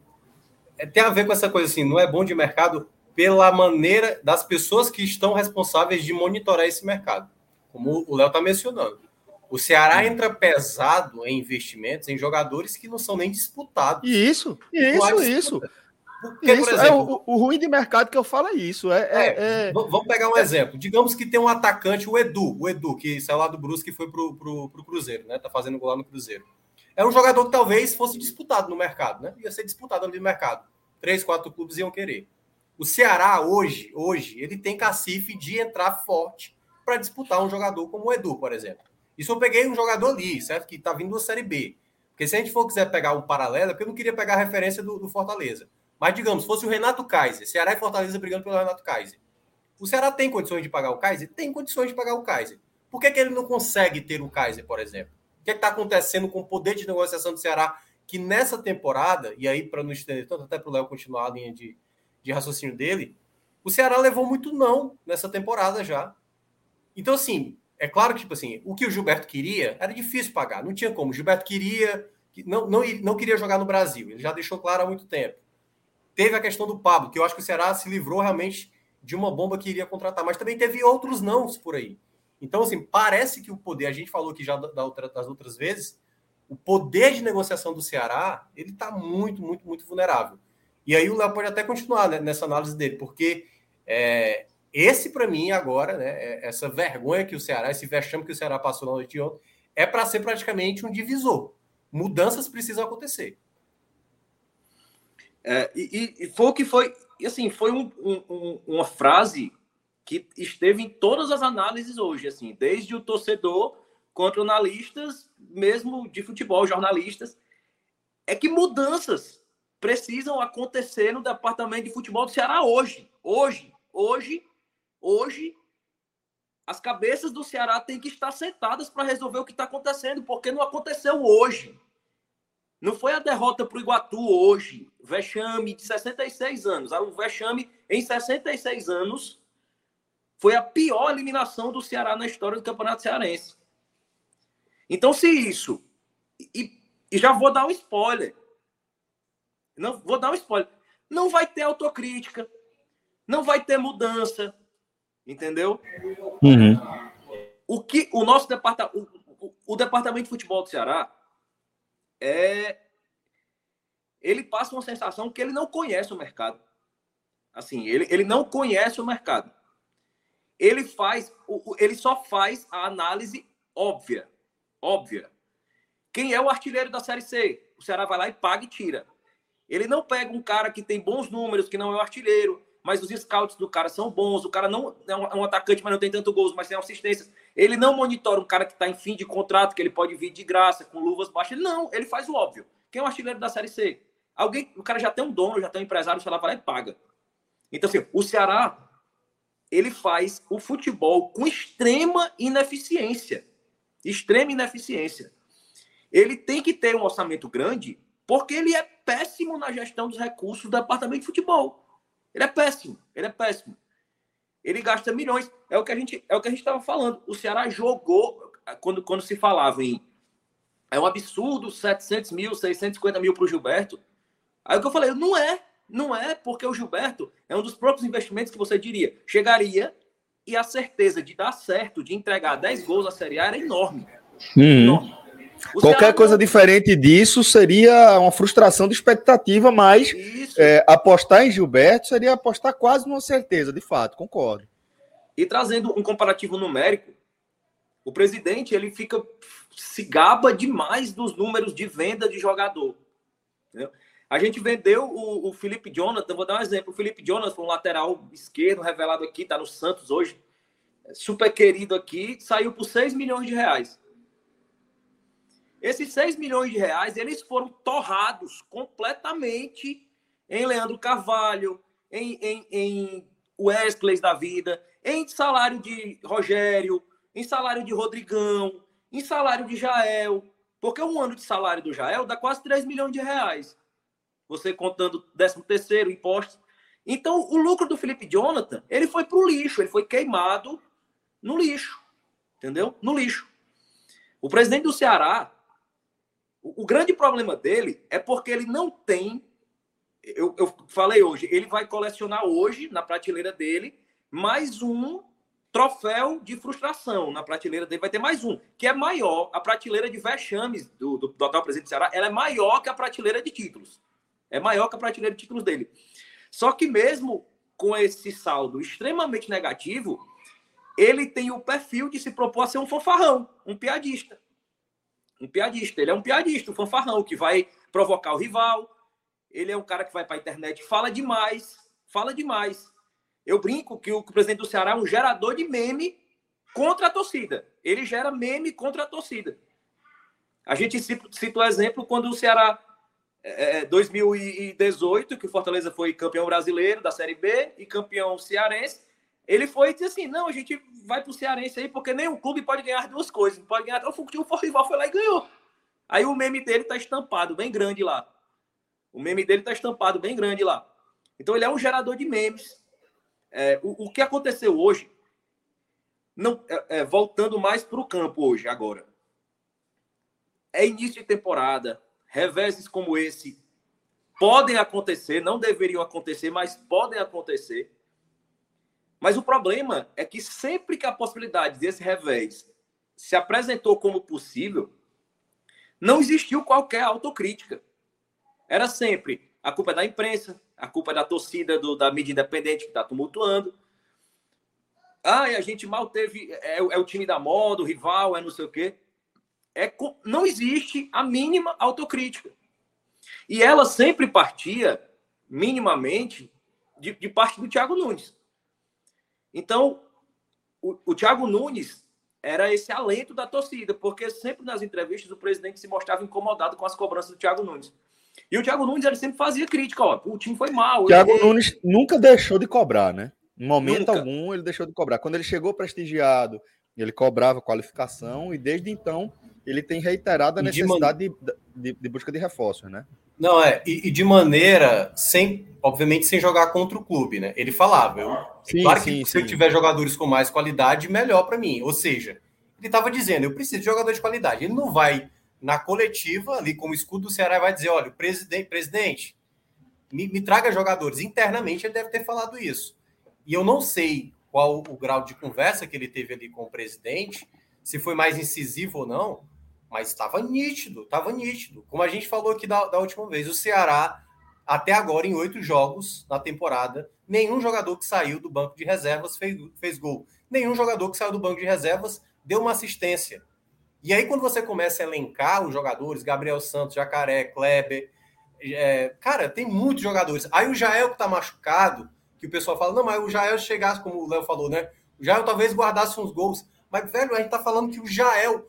Porque assim, o nível tá tão baixo do- dos jogadores que são reservas, que a gente começa a falar isso. Não, o Jael poderia já, já fazer um gol. O Dentinho chegando já é mais qualidade do que os que estão aí. Mas é óbvio, pô.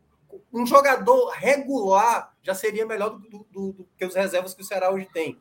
E aí é que tá. Você- Eu acho que. Eu, eu queria entrar um pouco aí, Léo, até porque você tocou num ponto Não, que eu considero muito importante. Muito importante. É, o Robson, ele, ele é muito, muito, muito a cara dessa eliminação. Muito a cara dessa eliminação. O Léo descreveu muito bem. Ele tem Quem, uma. quem é a cara da eliminação? Desculpa, é, cortou para mim na hora. Robson de Castro. Robson de Castro, para mim, é a cara da eliminação. Thiago Nunes é responsável também por essa eliminação? É. Jogadores também são. Mas o Robson, o Robson, ele tem que ter uma responsabilidade maior com o clube. Muito maior do que, do, do que qualquer outro. Ele sabe, ele sabe muito bem o que aconteceu durante esse começo de temporada. O que aconteceu em janeiro, que ele realmente ele perdeu a disputa ali do Silvio Romero, e ele, quando ele vem a público, exatamente na entrevista que a gente falou do, do, do, do blog do Kempis, né, do Mário Kempis, ele vinha simplesmente com uma, um discurso de que quem criou toda essa situação não fomos nós, foi o torcedor. Ele mesmo mencionou em outros, em tantas entrevistas que ele gostava de se gabar, ele menciona que não, estamos aí com um nome que pouca gente sabe, pouca gente sabe. Quis expor o quanto era diferenciado. E não foi, meu amigo. Levou, Especial. de fato, levou uma rasteira. Levou uma rasteira bem feita. O próprio presidente do Fortaleza falou que eles não estavam nem atrás do Silvio Romero. Quando ouviu falar que o Ceará estava atrás, foram lá e pegaram o Silvio Romero. Será que se o, se o Robson tivesse ficado calado, o, o Fortaleza teria fechado com o Silvio Romero? Óbvio que não. E aí é que tá. E aí a culpa é da mídia independente, né? E aí é que tá. Ele não admitir. E é muito da linha do Robson de começar a sempre jogar a responsabilidade. Já fez isso com a imprensa, fez isso com a mídia independente, que é o, o canal, velho, do torcedor. Exatamente um canal de comunicação. E aí, tantas coisas que ele faz de bem no clube, que é a questão da gestão, a questão. Muitas coisas, ele é, ele é bem responsável por isso, pela qualidade do clube. Agora, não dá é que simplesmente quando o campo, como disse o Thiago Nunes, né, na, acho que na penúltima entrevista, não foi na última, o campo grita, o campo pede, é isso, o campo está gritando. O Ceará poderia ter nenhum, nenhum torcedor, mas o campo mostra o quanto o Ceará tem carências. Então não é uma questão de que foi criado por alguém, tá ali, tá nítido. A gente falou isso aqui na, na última live. E aí eu acho que o, o, Robson, ele é muito alvo e ele não precisa vir mais com com, sabe, justificativa totalmente sem sentido, ou principalmente sendo até irônico, como ele falou da questão do camisa 9. Não, nós temos o 9 aí, é o Jael, como se você se prendesse à numeração da camisa, pô. Isso é, isso é, é, é, é rir da cara do torcedor. É óbvio que o torcedor não está preocupado com a numeração do camisa 9. O 9 poderia ser o João Ricardo, pô. Não tem nada a ver com isso. O torcedor quer um jogador goleador. Um jogador, um jogador que, que é alguém gols. que bota a bola para dentro. Se a gente olha a história do Ceará nos últimos anos, o artilheiro foi Vina, o artilheiro foi é, Galhardo. E o jogador da temporada passada que estava se destacando, eu falei aqui antes mesmo dele, dele se tornar esse goleador. Quando se falava quem vai ser o camisa 9 do Ceará em 2021? Vai ser Jael? Vai ser Viseu? Vai ser Kleber? Eu falei, eu acho que o Saulo pode ser essa opção. O Saulo foi lá, apareceu, começou a fazer gols. E aí, por conta disso, a questão do questão financeira é tão, é tão, é tão presa assim, a, a, a, tal ponto de vamos até desconfigurar o time, vamos perder um jogador importante como o, o Saulo Mineiro, porque é importante a gente bater a nossa meta. Que é importante bater a meta, é óbvio que é importante bater a meta, mas você tirar de todas as opções de ataque que você tem, você vai negociar o seu o principal jogador que estava fazendo gol. Não era melhor então tentar negociar o Kleber, sabe? Não era tentar melhor, quem sabe, o Jael, porque o Jael chegou para a temporada. Mas é isso, é não entender o que o campo pede, o que é que necessita ali, sabe? E aí, e aí para fechar essa parte, não vou me estender muito. Esse discurso parece que fica no Ceará, sabe? Já via-se entrevistas de jogadores, de treinadores, usando a mesma linha de pensamento, às vezes, do Robson. E isso é péssimo, porque quando você não tem autocrítica, por exemplo, teve uma, uma entrevista recente do Messias, o Messias dizendo que o Lucas Ribeiro era um craque, pô. Como é que pode um negócio desse? Tudo bem para dar moral pro cara, mas peraí, pô, calma. Não precisa também, não é porque a crítica em cima do jogador, você precisa mostrar, olha, o cara é um craque, pô, eu tô jogando aqui com ele, jogo com ele todo dia. Tem que entender o contexto. E aí é onde está o discurso, o discurso de não encarar a realidade, não fazer autocrítica, como o Léo bem, bem mencionou. É entender que a situação tem os seus problemas e que você não adianta ficar botando justificativo. Como a gente falou aqui na semana passada, tinha alguém falando: ah, o, o Eric tá voltando agora. Tudo bem, mas tá jogando mal. Tem que cobrar, tem que cobrar. O Ceará não vai conseguir fazer um time mais competitivo se não tiver essa autocrítica. Se ficar justificando, ah, não, o Kleber tá aí, uma hora vai, vai dar certo, tem ali essa qualidade. Cara, tem que cobrar. Teve uma bola, por exemplo, no segundo tempo, foi uma bola na área, o Kleber nem alcançou, e a bola veio na altura da cabeça dele. Então, assim, é um festival de, de, de, de problemas. E o jogador daquele tamanho, né, velho? É, é, um festival de problemas internos que, que não me parece, quando tem a crítica, sempre é como se fosse assim, é os outros que estão olhando isso aí.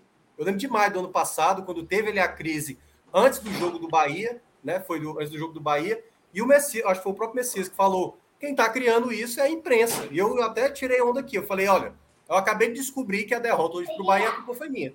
A culpa foi minha. Porque eu estou criando crise no Ceará. Se eu estou vendo o time jogando mal, se o time não está jogando bem, e na hora do time reconhecer que não está jogando bem, o, uma pessoa do clube ligada ao clube vem dizer que a culpa é da imprensa, cara. Peraí, pô. Vamos ter autocrítica. É óbvio que a imprensa tem seus erros. Eu, eu sou, eu faço parte da imprensa e eu sei que tem colegas, eu, eu mesmo já, já cometi erros, tem realmente profissionais que acabam errando ali e fazendo críticas descabidas. Eu mesmo já critiquei aqui uma do ano passado. Mas é o próprio clube que tem que se olhar para si.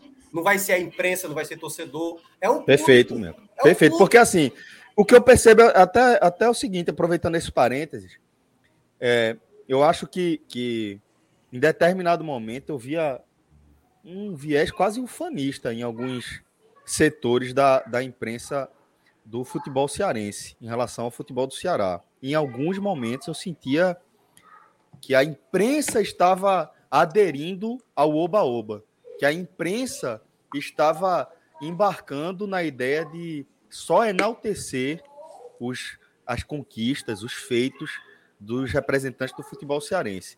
E eu acho que quando a imprensa entra nessa nesse viés, ela começa a deixar de fazer parte de suas funções.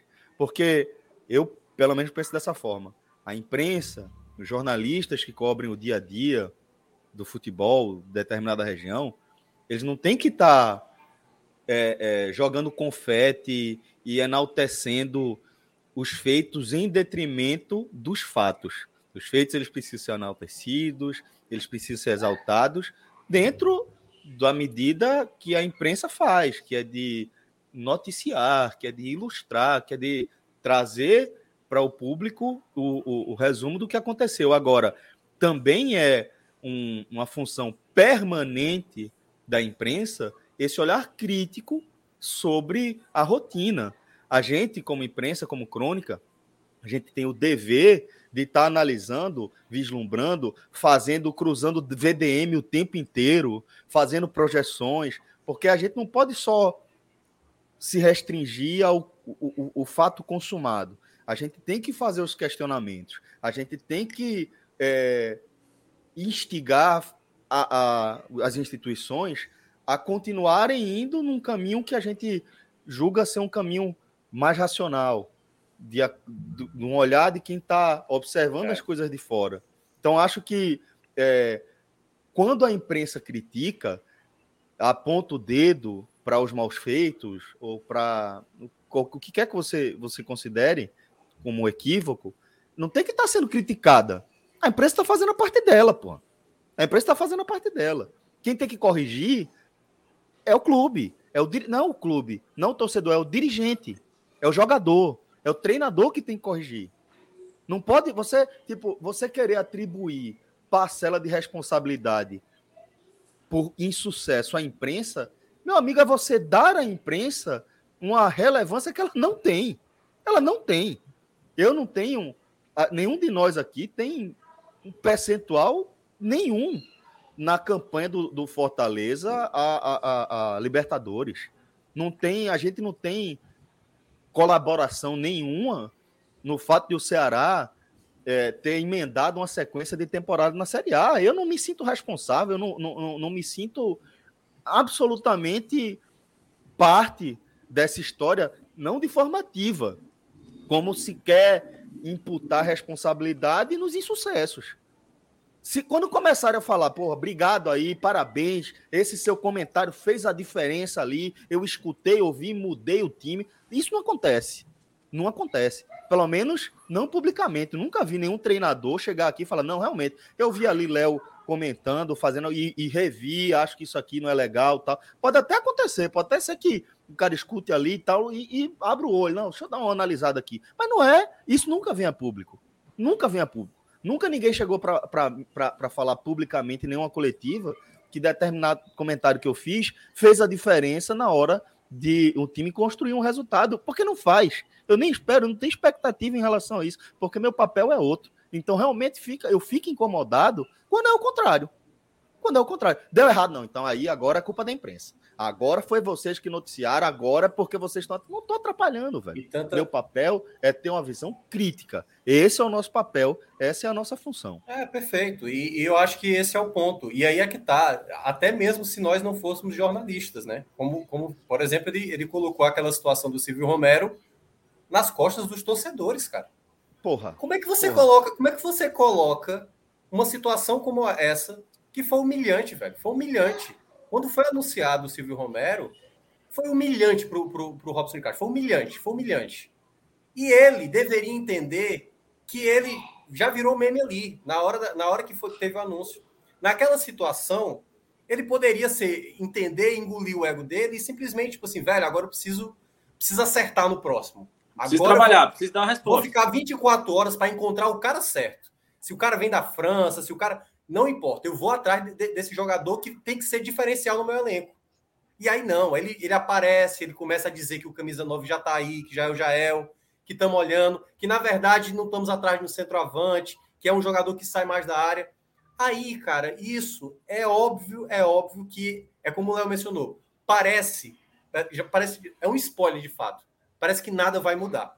Porque ele é aquela coisa, ele não vai enfrentar o problema, ele não vai reconhecer ele vai simplesmente. Ah, não, eu acho que teve outras coisas. Eu acho que foi o gramado hoje que, que atrapalhou. Por exemplo, ah, ele é capaz, de, é capaz dele dizer: Fortaleza, por exemplo, vai jogar no Castelão, vai ser beneficiado. Cara, o Ceará teve a faca e o queijo na mão no primeiro jogo. Aí, tipo assim, tudo vai se buscar uma justificativa porque tá nítido em campo, como a gente estava mencionando. Já são dois anos que o Ceará não consegue ter um elenco suficiente para fazer o algo a mais. Porque, assim, o discurso do Robson é: a gente, a gente vai tentar ficar mais um ano na Série A. Maravilhoso.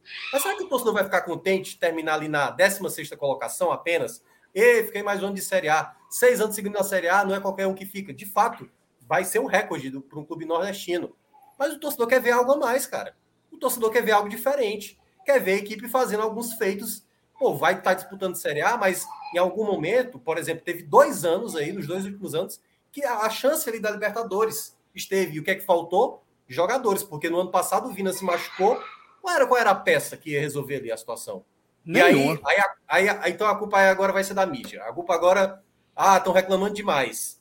Pô, velho, tem, tem, tem como é. melhorar. O Ceará hoje, o Ceará hoje é um clube com capacidade de ser melhor do que determinadas coisas. E, a, e a, são as metas que o Ceará se coloca. O orçamento que o Ceará fez para essa temporada foi estabelecendo metas ousadas. Foi colocando campeão de campeonato cearense, chegando em final de Copa do Nordeste, chegando, acho que é nas, nas quartas de final, né, Léo? Quarta de final da Copa do Brasil. Quarta de final da Copa do Brasil, garantindo mais uma vaga de torneio internacional. Será que o Ceará de hoje, com o elenco de hoje, vai garantir umas quartas de final da Copa do Brasil? Nada indica, entendeu?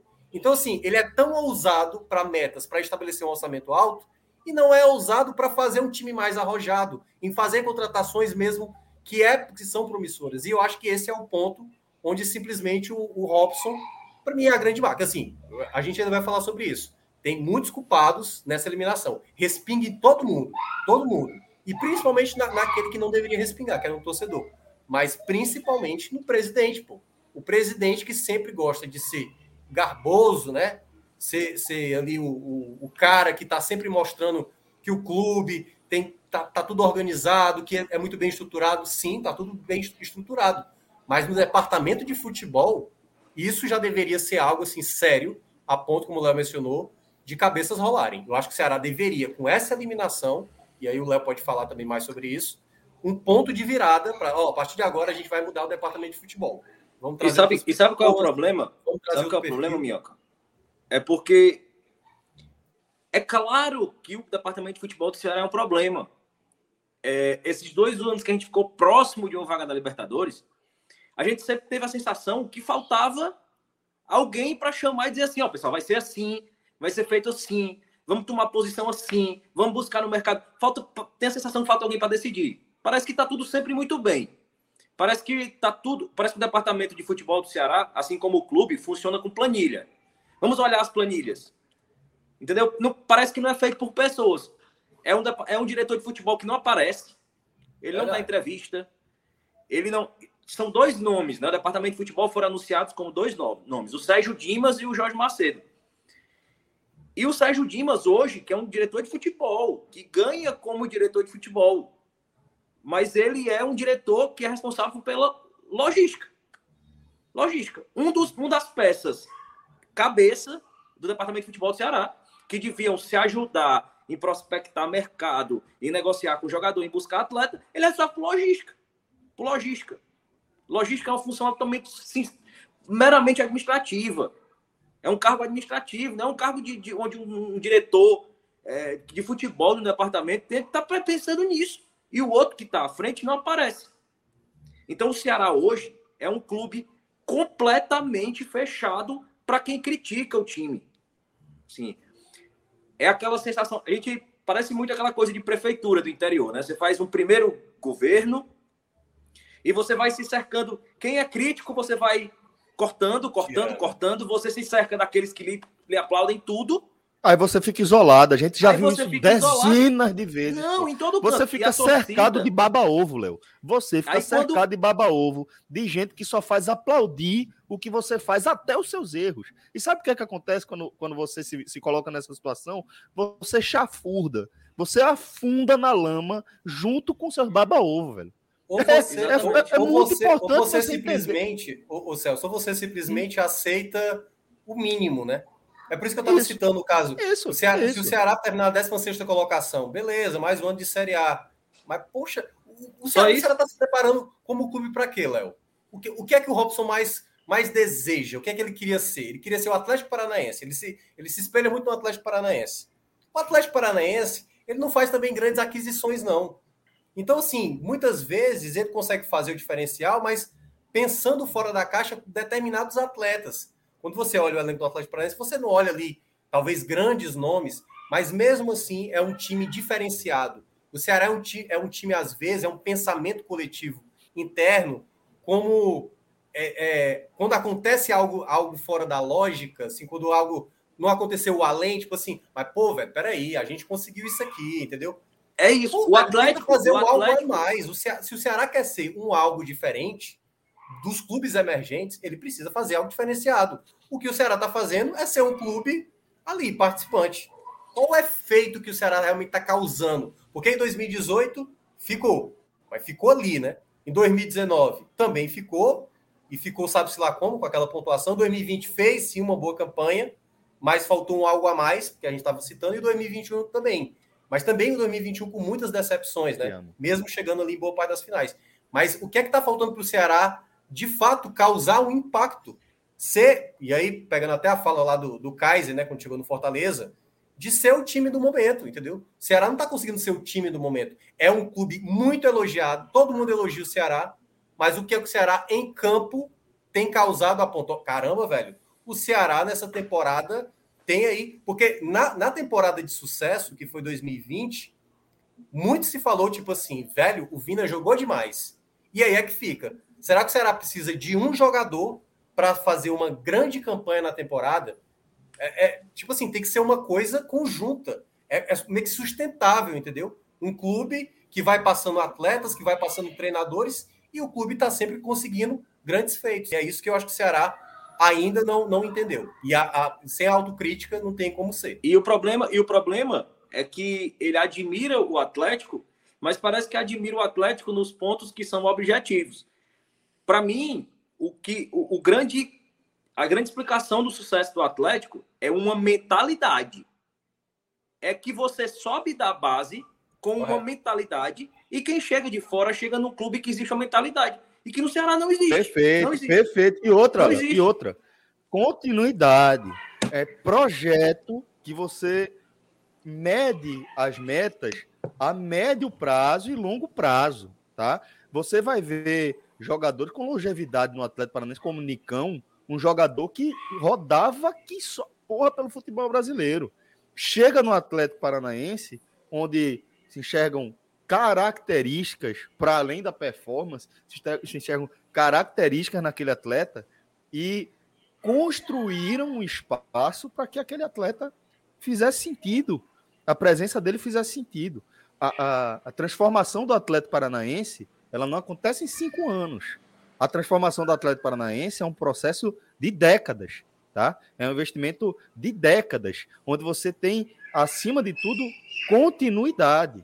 Onde você tem, acima de tudo, uma estabilidade em torno do conceito que o clube quer empregar para si. O Atlético não, não, não, almeja ser um gigante do futebol carioca, um gigante do futebol paulista, ou, men, ou mesmo o Cruzeiro, ou o Atlético, ou o Grêmio, ou o Internacional. O Atlético planeja, planejou para si ser o Atlético, ser uma referência desses clubes intermediários, onde você consegue fazer é, um futebol competitivo a partir de, uma, de um projeto diferente do que o que esses grandes clubes têm no seu dia a dia. Esses grandes clubes não precisam fazer nada que vai cair dinheiro no colo deles. Precisa fazer nada, você não precisa nem ser minimamente competitivo, hoje mais não, mas para até três temporadas atrás, cair milhão no seu colo, você sendo um clube desse tamanho do futebol do Rio de Janeiro. Um clube que existe por três meses e caía milhão no colo dos caras, porque sim. Porque sim. E, e, e, e olha... o Atlético.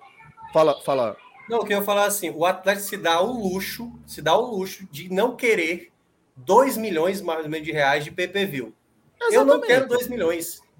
Ele, ele abre mão, porque assim, ele considera totalmente injusto, aliás, todos os clubes. Isso. Mas, por exemplo, os outros que são ali né, os, os médios e os menores. Aceitam, aceitam. Eles não, exatamente, eles aceitam, porque eles sabem o quanto é importante ter ali um dinheiro, pô.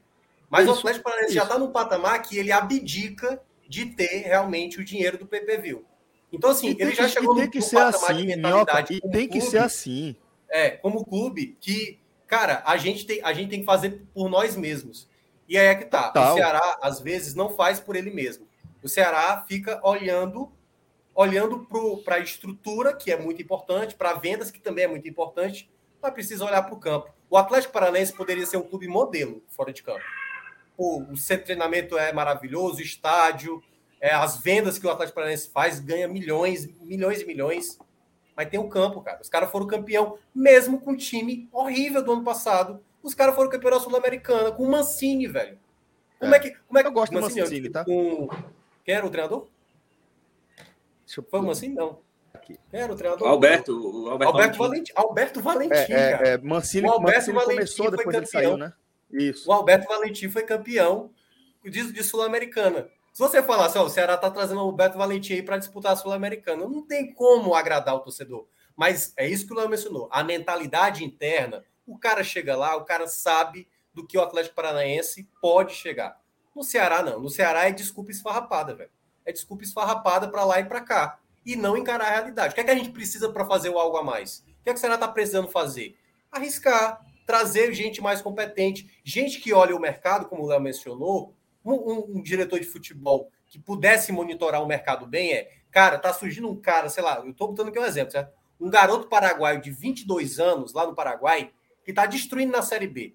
Traz esse cara, não é nem para ser a solução, não, mas traz aqui tenta explorar outras coisas lógicas, sabe? Que o Ceará, assim, tá trazendo o Dentinho, que eu acho um bom nome, mas não era muito lógico, não. O Dentinho estava disponível, o Dentinho queria voltar para o Brasil. Aí o Ceará vai lá e vai pegar. Aí, por exemplo, hoje, por exemplo, o Léo pode falar sobre isso. O Léo causou um Aue no Twitter, que meteu o 9 tá chegando aí. O 9 tá chegando. Ah, pessoal, é Davidson. E não parece óbvio que é o Davidson que tá vindo pro Ceará? Não sei se é, é o tipo, mas é o tipo, é o tipo, é o tipo de nome, é o que eu tô falando o, eu, eu, eu brinco muito que o tipo de prospecção que a diretoria de futebol faz do Ceará faz no mercado é o, o mesmo, a mesma prospecção que um senhor de meia idade que tem assinatura Maria. do Premier faz em casa. É. Ele liga a televisão, aí ele vê o, o, o, Eric no Náutico se escanda ali na Série B. Pô, esse cara tem, tá muito bem na Série B, pô, não sei o quê. Pô, podia trazer aquele cara pra Série A. É o óbvio. Aí o cara pega os números aqui na Série C Aí o cara vê, pô, o Saulo Mineiro tá fazendo um monte de gol lá, mas vou lá buscar aquele cara. Aí o cara, quem é o artilheiro da Série D? É o Gabriel Santos. Eu vou lá buscar aquele cara. Quem é o artilheiro do Campeonato Cearense? Kleber. Vou lá buscar aquele cara. É, é o, é, o, é o óbvio. O é Endson, pô. O Endson do Ferroviário. O Endson. O Cara, o Edson, Que foi contratação foi essa? Assim, o que é que esse cara. o que é que o Ayrton Edson, do quando Cruzeiro, o Edson, Ayrton do O que é que ele apresentou ao longo de uma, de uma curta carreira, que ele é novo, ser tão estável a ponto. Cara, esse cara é muito promissor. Cara, eu nem no Ferroviário, quando ele fazia ali um ou bom. Ele, foi, ele fez, jogou bem contra o Ceará. Mas é isso, sabe? Parece que jogou bem ali uma partida, então traz. E aí você não vê uma evolução característica. Ele é forte, o que é que precisa aperfeiçoar, entendeu? E aí, por exemplo, um jogador da base como o João Vitor, por exemplo, que é considerado muito promissor. O Ceará, o Ceará já poderia é, ter dado alguns passos a mais. Claro que tem a questão física, tem a questão da adaptação, mas será que não é um jogador que às vezes poderia ser acionado como opção de banco? Não precisa ser titular, não, mas uma vez ou outra ele pode ir ali se firmando, sabe? E aí, não sei, não, não me parece que o Ceará entende uma, uma quanto a departamento de futebol, o time evoluindo, uma- um crescimento. Porque até mesmo quando o Arthur Cabral surgiu, eu lembro que na época o Arthur Cabral não é. Eu, eu acho que, pelo menos na época, né, a sensação que eu tinha, o Arthur Cabral não era a opção. Ó, tá aqui, ó. O, o, o próprio que o Léo mencionou, o, Felipe Jonathan, por exemplo. O Felipe Jonathan ele chegou a falar, eu quase saí do Ceará, porque o Ceará foi atrás do. do qual é o lateral? O João Ricardo, João Ricardo não, o lateral esquerdo, pô, que era. João Lucas. João Lucas. Quando Lucas. chegou né? o João Lucas, o, o, o Felipe Jonathan pensou, eu vou, eu vou embora para casa, pô, porque tinha, tinha laterais aqui, foram embora. Aí quando poderia aparecer minha oportunidade, aí eu não posso jogar. Aí quando o João Lucas se machucou, o Lisca foi lá, deu uma chance e ele mostrou que tinha futebol. E ele Então, usa como trunfo, e ele usa como trunfo jogadores que surgiram não por planejamento. Porque uma coisa é o Léo Rafael, o Marcos Vitor tá entrando, o Lacerda entrou por planejamento. Agora ele cita como exemplo Arthur Cabral. Ah, não tem nove, não tem atacante, o moleque entrou ali, fez um gol, uma boa partida. Pô, não vou contratar, não, vou apostar nesse moleque, deu certo. Felipe Jonathan, a mesma coisa. É, é o maior fator revelador do Brasil. Falta de dinheiro. Faltou dinheiro, bota os moleques para jogar e algum vinga e você vai dizer, eu achei o jogador.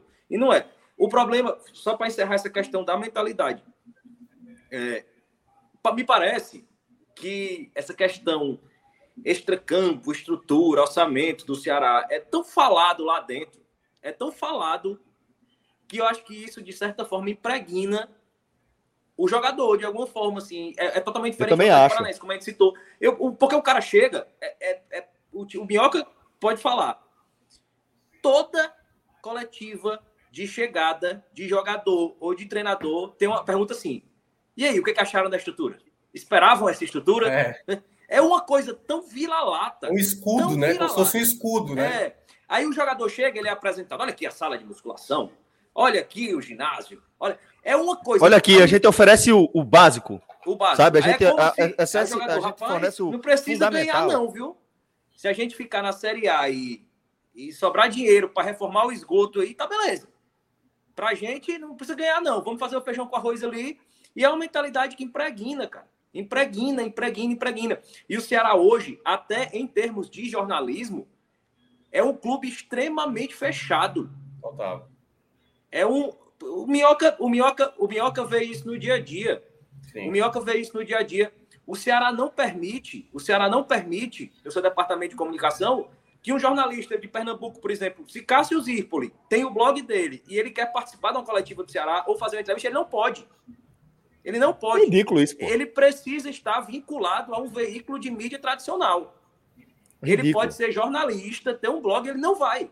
Aí você pergunta para o diretor de comunicação por quê? Por que, que não pode? Eu tenho um canal que tem um milhão, uma pessoa chega, como tem canais da mídia independente, um milhão e meio de visualizações. Tem mais visualização, às vezes, que o canal do clube. Aí você pega, eu queria fazer uma pergunta, outra coletiva, aí o cara diz assim, não, não pode não. Por quê? Protocolo do clube. Quem faz o protocolo? Protocolo do clube. Mas quem é responsável pelo protocolo? Tem uma pessoa, tem um CPF. Não, não, protocolo do clube. Aí você tenta levar o presidente para uma entrevista, é uma maior dificuldade do mundo. E, Léo, ra- rapidinho, rapidinho. E isso é, é, é tosco sabe, por um motivo. É o torcedor que quer perguntar, cara. É o O torcedor. torcedor, o torcedor que vai perguntar, ele não vai perguntar, porque assim, tem vários profissionais de imprensa, certo? Mas o torcedor, ele não vai perguntar simplesmente para algo negativo do clube, não. Ele vai perguntar porque ele quer saber, ele quer o melhor do clube, pô. Ele quer saber, tipo, por que, que o Thiago Nunes tirou o Léo Rafael. Ô, Thiago, por que, que você tirou o Léo Rafael? Ele não estava construindo o jogo. Qual, qual foi a, a, a, a, dificuldade que ele apresentou no primeiro tempo a ponto de você sacá-lo? Qual foi a função que ele não estava fazendo? Porque foi perguntado isso para ele, né? Se ele teria mais continuidade. Mas, por exemplo, hoje ele não colocou como titular. Então, isso partindo de um torcedor que, pô, o Ceará é considerado o time do povo e o clube praticamente afasta esse torcedor. Ele não permite. Aí o torcedor, oh. tem que aparecer no momento de, de raiva, né? E obviamente a gente está falando aqui, certamente deve ter algum tipo de manifestação contrária da torcida, e claro, a gente já fala aqui de antemão para não extrapolar, a reclamação ela é válida, o protesto é válido, mas obviamente a gente está vendo vários incidentes aí de violência que estão acontecendo recentemente. Hoje, por exemplo, nem teve Grenal, né? mas é, precisa compreender, pô. Precisa que o torcedor também compareça. Ouviu que é que o. Cara, o Ceará tem 34 mil sócios. 34 mil sócios e o torcedor está insatisfeito. Imagina se o Ceará tivesse feito contratações daquilo que o torcedor está desejando no setor ofensivo. O Ceará já estaria perto de 40 mil. E aí é que tá. Tem lá o engajamento, uhum. o torcedor está comprando camisa, o torcedor, o torcedor tá junto. Aí o cara não quer que o torcedor critique também, só quer que, como disse o Léo, bata palma na hora do bem bom. Aí é bom demais, porque aí eu, você, Léo, qualquer um. E aí, consegue... e aí eu vou até aproveitar esse gancho, Minhoca, para botar uma mensagem aqui que ó, parece que a gente fica falando. É, é, enfim. Augusto Amaral. Tiago, se o Ceará tivesse vencido o discurso seria o mesmo? Claro que não. A mesma imprensa que solta o verbo agora, ontem rasgava elogios. Ah, Augusto, veja, isso que você está falando é mentira, tá? Isso que você. Eu não vou nem discordar, isso que você está falando é mentira. Porque eu já fiz diversos programas com a minha equipe, inclusive com o Tiago Minhoca. O debate do meio cheio, meio vazio é um exemplo cabal de que você está falando uma inverdade. Minhoca aqui, quando a galera estava aplaudindo o trabalho de Anderson, quando, quando a galera estava falando bem do trabalho de Guto, é, Minhoca, gente, cansou de fazer observações. Ceará tava bem. E Fred tava chamando o Ceará de, ó, o Ceará tá armando uma bomba aí que vai explodir na cara do Ceará. Ele cansou de falar isso aqui diversas vezes ao longo desse ano inteiro. Léo que começou com a gente aqui nessa temporada, desde o começo, desde a primeira live de Léo, Léo fala insistentemente que o Ceará precisa de um goleador, que o Ceará precisa evoluir em vários aspectos. Para agora a galera tá chegando aqui e dizer que a gente só tá reclamando porque o time perdeu assim.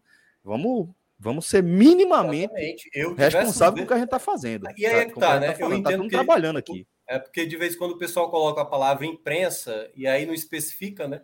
Quem são esses muito fácil, né, pô? É muito fácil porque, assim, eu, falar imprensa. Eu fico, né? eu, eu fico, chateado às vezes, assim, eu, eu compreendo, fico chateado ali, sabe? Passa rápido. Porque toda vez que fala imprensa, a imprensa é como se eu mesmo fosse uma pessoa como essa, que estou elogiando o Ceará. Até ontem eu estava elogiando o Ceará eu elogiei, por exemplo, o Ceará no jogo contra o esporte. Eu elogiei, por exemplo, que foi melhor contra o Sampaio, mas eu não deixei de destacar naquele jogo contra o Sampaio que o Sampaio deu seus sustos, entendeu? Então, assim, a gente não pode também parecer que é algo binário, que ou tá muito bem ou tá péssimo. Tem sempre as nuances ali, que, que as coisas que estão boas tem coisa a melhorar, as coisas que estão ruins não estão tão trágicas assim. O Ceará, por exemplo, foi eliminado de uma competição que é a menos importante da temporada.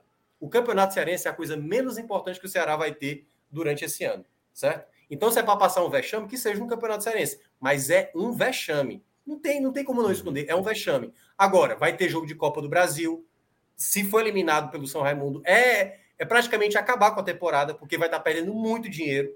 Aí depois vai ter é. a, as fases finais da Copa do Nordeste, que é considerado um dos favoritos, e agora vai ter até um calendário com muito espaço para jogar, né? Já que só vai, acho que até a final, até começar a Sul-Americana, o Ceará já tem garantido, né? Dois jogos da Copa do Nordeste e o jogo da Copa do Brasil na quarta-feira. E se passar, mais uma data para a Copa do Brasil. Até lá, não temos certeza se teremos jogos das fases finais da Copa do Nordeste, mas podemos ter de um a dois jogos. Mas até lá, o Ceará tem, que é dia 6 de abril, né, Léo, que começa a Sul-Americana, é Ceará tem garantido apenas três jogos. Apenas três jogos. De três a cinco jogos tem garantido. Nesse tempo, o que, é que o Ceará precisa fazer, na minha avaliação?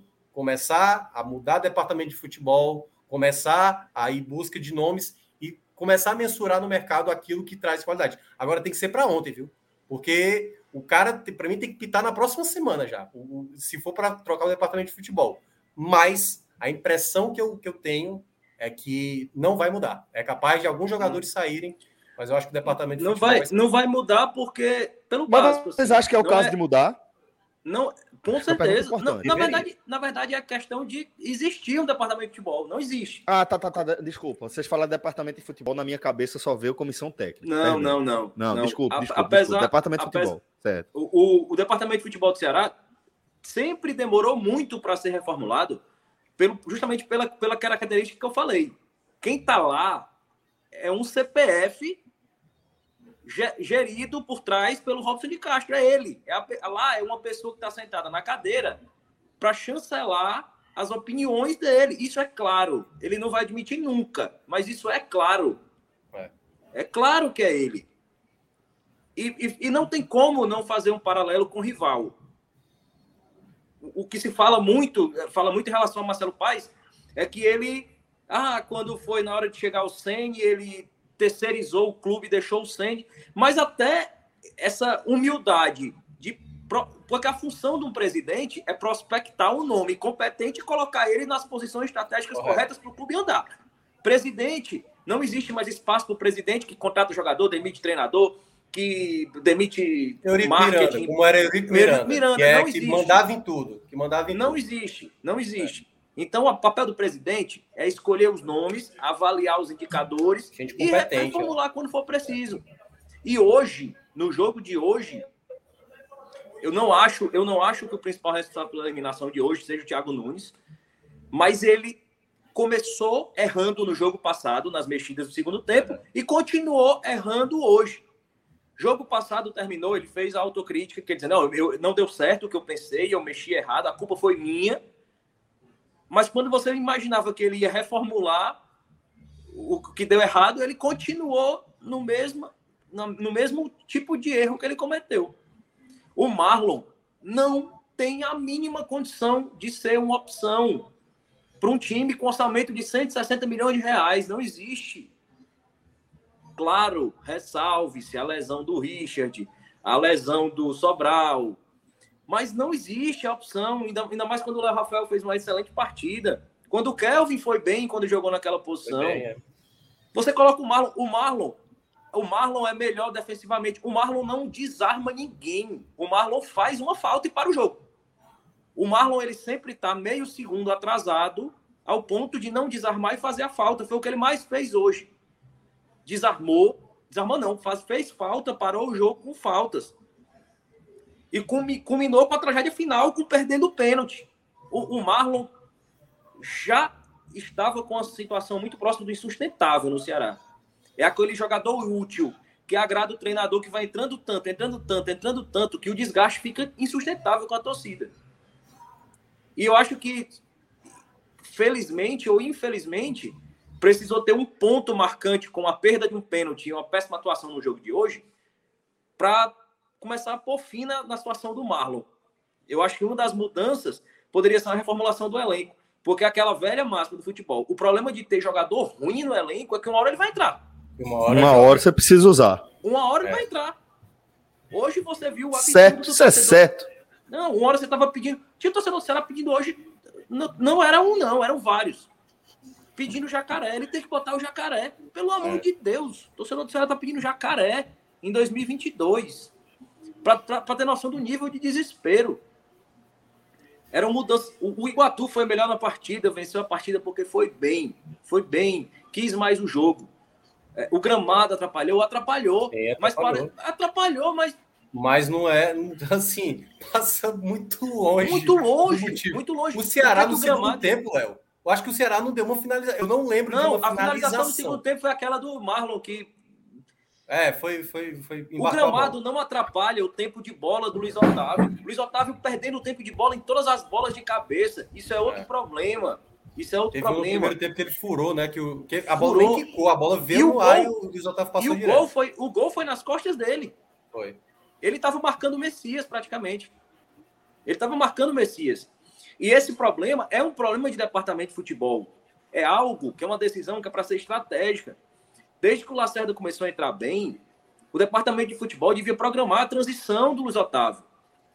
É um jogador importante, é um jogador para se ter no elenco, mas quando se tem a queda de rendimento, como teve hoje, como já vem tendo, É para ser pensado nisso, não é a primeira partida que o Otávio faz mal hoje. Então, assim, o Thiago errou, errou claramente ao entrar com o Marlon. Acho que o time nem tinha a marcação que ele buscou e nem tinha o passe, porque o Marlon é, acha que tem essa capacidade de chegar na frente, de chegar na próxima da aula, de ser a opção, parando o jogo com falta. E o, o Nino, como ponta, ainda tentou, mas eu acho que não, não dá para botar muito na conta do Nino. É. Porque eu acho que foi uma. Foi desastroso de Mendonça a, a, a Vina. Eu acho que. O gol do Iguatu, para quem é torcedor do Ceará, na transmissão, até eu assisti pela Jangadeiro, e o, o José falou. Nem o mais pessimista torcedor do Ceará imaginava um resultado desse. Aí na mesma hora eu falei em casa. Falei, rapaz, não tem um torcedor que não imaginava que isso ia acontecer. O jogo foi todo se desenhando assim, espera aí que vai sair um gol. Pode esperar que vai sair um gol. Eu, eu, é aquele jogo que... que... Eu, eu diria, Léo, que o, o, o, a tragédia, né, o vexame foi se desenhando desde lá do intervalo do primeiro jogo, né, quando ele fez aquelas trocas. Aí o time arrefeceu, achava que o Iguatu não, o Iguatu não vai. O Iguatu não jogou nada no primeiro tempo, não vai, não vai causar estrago. Aí foi lá, diminuiu o placar, né? O Ceará poderia ter, ter feito, buscado o terceiro gol, não fez, teve que viajar. O primeiro tempo ficou um jogo parelho, teve bola no travessão do Iguatu, que o João Ricardo ali se não teria chegado se a bola vai em direção ao gol. No rebote, o Messias teve que salvar uma bola em cima da linha. Aí o Ceará perdeu uma chance com, com, com o Vina, que também o Vina, hum, sempre no começo da temporada, ele né, demora a engrenar. No ano passado foi assim, agora de novo. E aí, quando foi no segundo tempo, tava ali. O Ceará sem, sem criar chance e estava só se desenhando ali, aquelas bolas passando, cruzamento, a defesa não conseguia mais tirar a bola aérea, a bola estava sendo cabeceada pelos jogadores do Iguatu, mesmo não conseguindo acertar, e uma delas, que foi o escanteio, saiu exatamente o gol ali do, do Otacílio Marcos. Então, assim, tava, já estava bem desenhado ali o, o vexame, né? E quando o Ceará, não conseguia, pênaltis... o Ceará não conseguia, com gramado ruim, o Ceará não conseguia centrar uma bola na área. Ele, a bola sempre estava muito forte, a bola sempre passava. Dava a impressão que o campo. Tá jogando na altitude, três... né? Parecia que estava jogando é... na Bolívia. Parece que o campo tinha quatro. É, era uma, uma, uma, desconcentração tremenda. É uma falta de compromisso. É um conformismo. E a gente cai mais uma vez naquela situação. O Thiago Nunes, que é essa figura que vinha cobrando, que vinha cobrando, ele acumulou um duplo desgaste. Tanto nos recentes erros de mudança, como na recente mudança de discurso, que ele parece que se abraçou com o discurso da diretoria. Agora, de culpar gramado, de culpar viagem, de culpar horário, horário do sol, o sol tá né? quente. É. O cara vem. O cara vem jogar no Ceará e vai dizer que o, o jogo 4 horas da tarde não pode ter. A gente passa a vida brigando, reclamando. Que a gente, quando vai jogar no sul, joga à noite, no frio, e quando o time do sul vai jogar aqui, não tem um jogo 4 da tarde. Nenhum é. time do sul joga é. 4 da tarde aqui no Ceará. Pra favorecer, é teoricamente, o clube do Nordeste, né? A gente sempre reclamou isso. Ó, a gente vai pra Caxias do Sul jogando uma friaca lá, os caras vêm pra cá jogando sol. Joga no sol, Aí exatamente. O Thiago está reclamando. É impraticável jogar futebol 4 da tarde no Nordeste. Mas tá brincadeira. É, justificativa E ele começou o ano. E, a, e ele começou e sabe o que, sabe que é curioso? A galera não vê problema em jogar 4 da tarde no Rio de Janeiro, no verão do Rio de Janeiro, que é uns 3 graus mais quente que aqui, pô. No, Exatamente, verão, Rio de Janeiro é graus. Não vai ser justificativa nunca, pô. Isso aí, para o alto desempenho beleza, de uma equipe. 4 da tarde, beleza, tem problema é. não.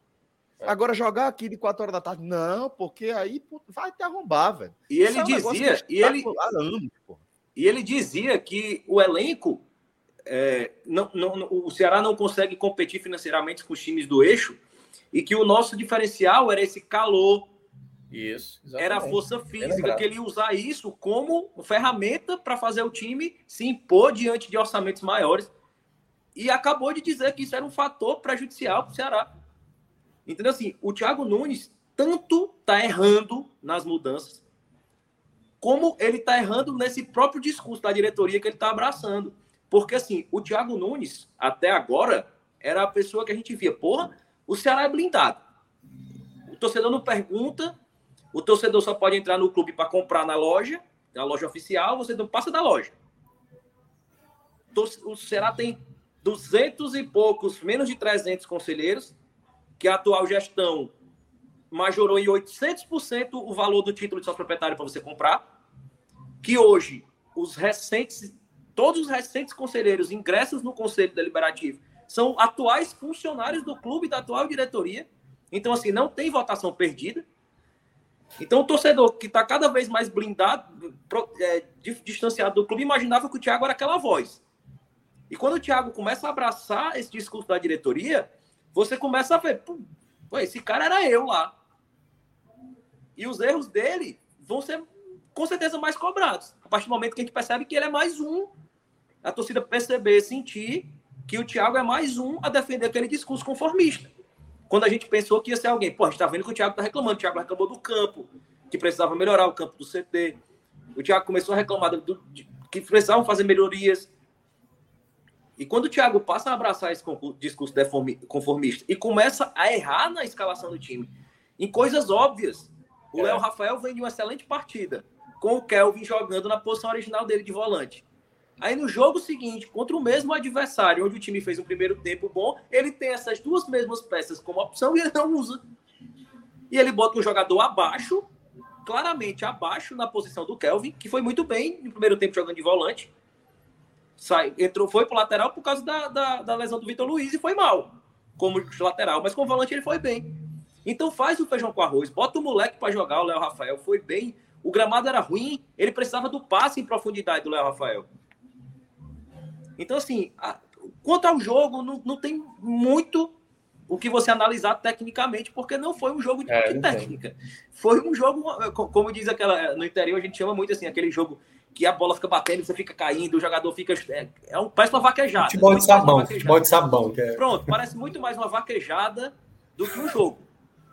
Muito mais, assim, pareceu muito mais uma vaquejada do que um jogo. Não só pelo pasto, que não é justificativa é. nenhuma, mas pela, pelo futebol pelo não futebol apresentado pelos times. E, e, e, quem. A gente, eu brinco muito que o futebol tem aquela alma, assim. Quem assiste futebol, quem gosta de futebol, você sente o que vai acontecer. Eu brinco muito no grupo, no Clube 45, que a gente, quando tá lá, vai acontecer um jogo, geralmente jogo do esporte, né? Que tem mais, mais torcedores. Quando começa o jogo assim, você olha assim, bicho, isso tá com a cara. Tem cara de fumo hoje. É, você sente, você sente aquele, quando aquele jogo começa a se amarrar, quando terminou o primeiro tempo, quando o Iguatu começou a vir melhor.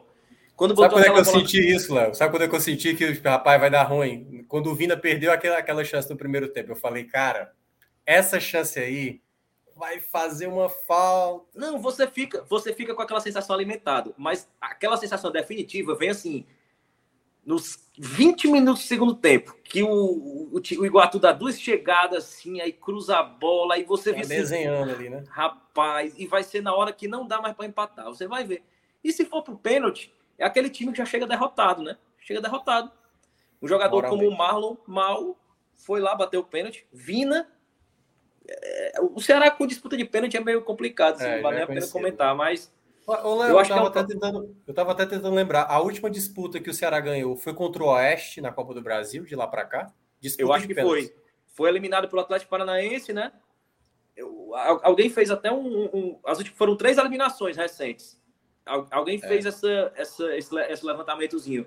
Eu acho que a última foi a do Oeste. Do de lá para cá foram três. Essa é a terceira eliminação. Bahia, Atlético Paranaense e essa do Iguatu, se não me engano. É. Então, assim. É, e é... olha, e só, e só um detalhe, né? Ele colocou dois jogadores no final, eu acredito que era para bater a penalidade. A do Kelvin quase não dois entra. Garotos, dois é, garotos. É, dois, dois garotos. Né? Assim, a do Kelvin quase não entra, que é o goleiro pegou, né? O Léo pegou, que era Léo, né? Pegou a bola bateu na trave e entrou. E a, e a do Gabriel Sete foi muito mal batida também. Muito mal batida. Então, assim, o campo hoje, mais uma vez, pra só para encerrar a minha parte, o campo fez o que ele vinha fazendo com o Ceará em toda a temporada. O campo falou de Verdade. novo. O campo falou de novo. Hoje ele gritou, né? Hoje ele, Hoje ele gritou. Berrou. Hoje ele berrou, ele deu um carão, botou no canto, botou o dedo na cara é. e explicou como é que deve ser pro Ceará. Ó, tá aqui, ó. Eu tô falando.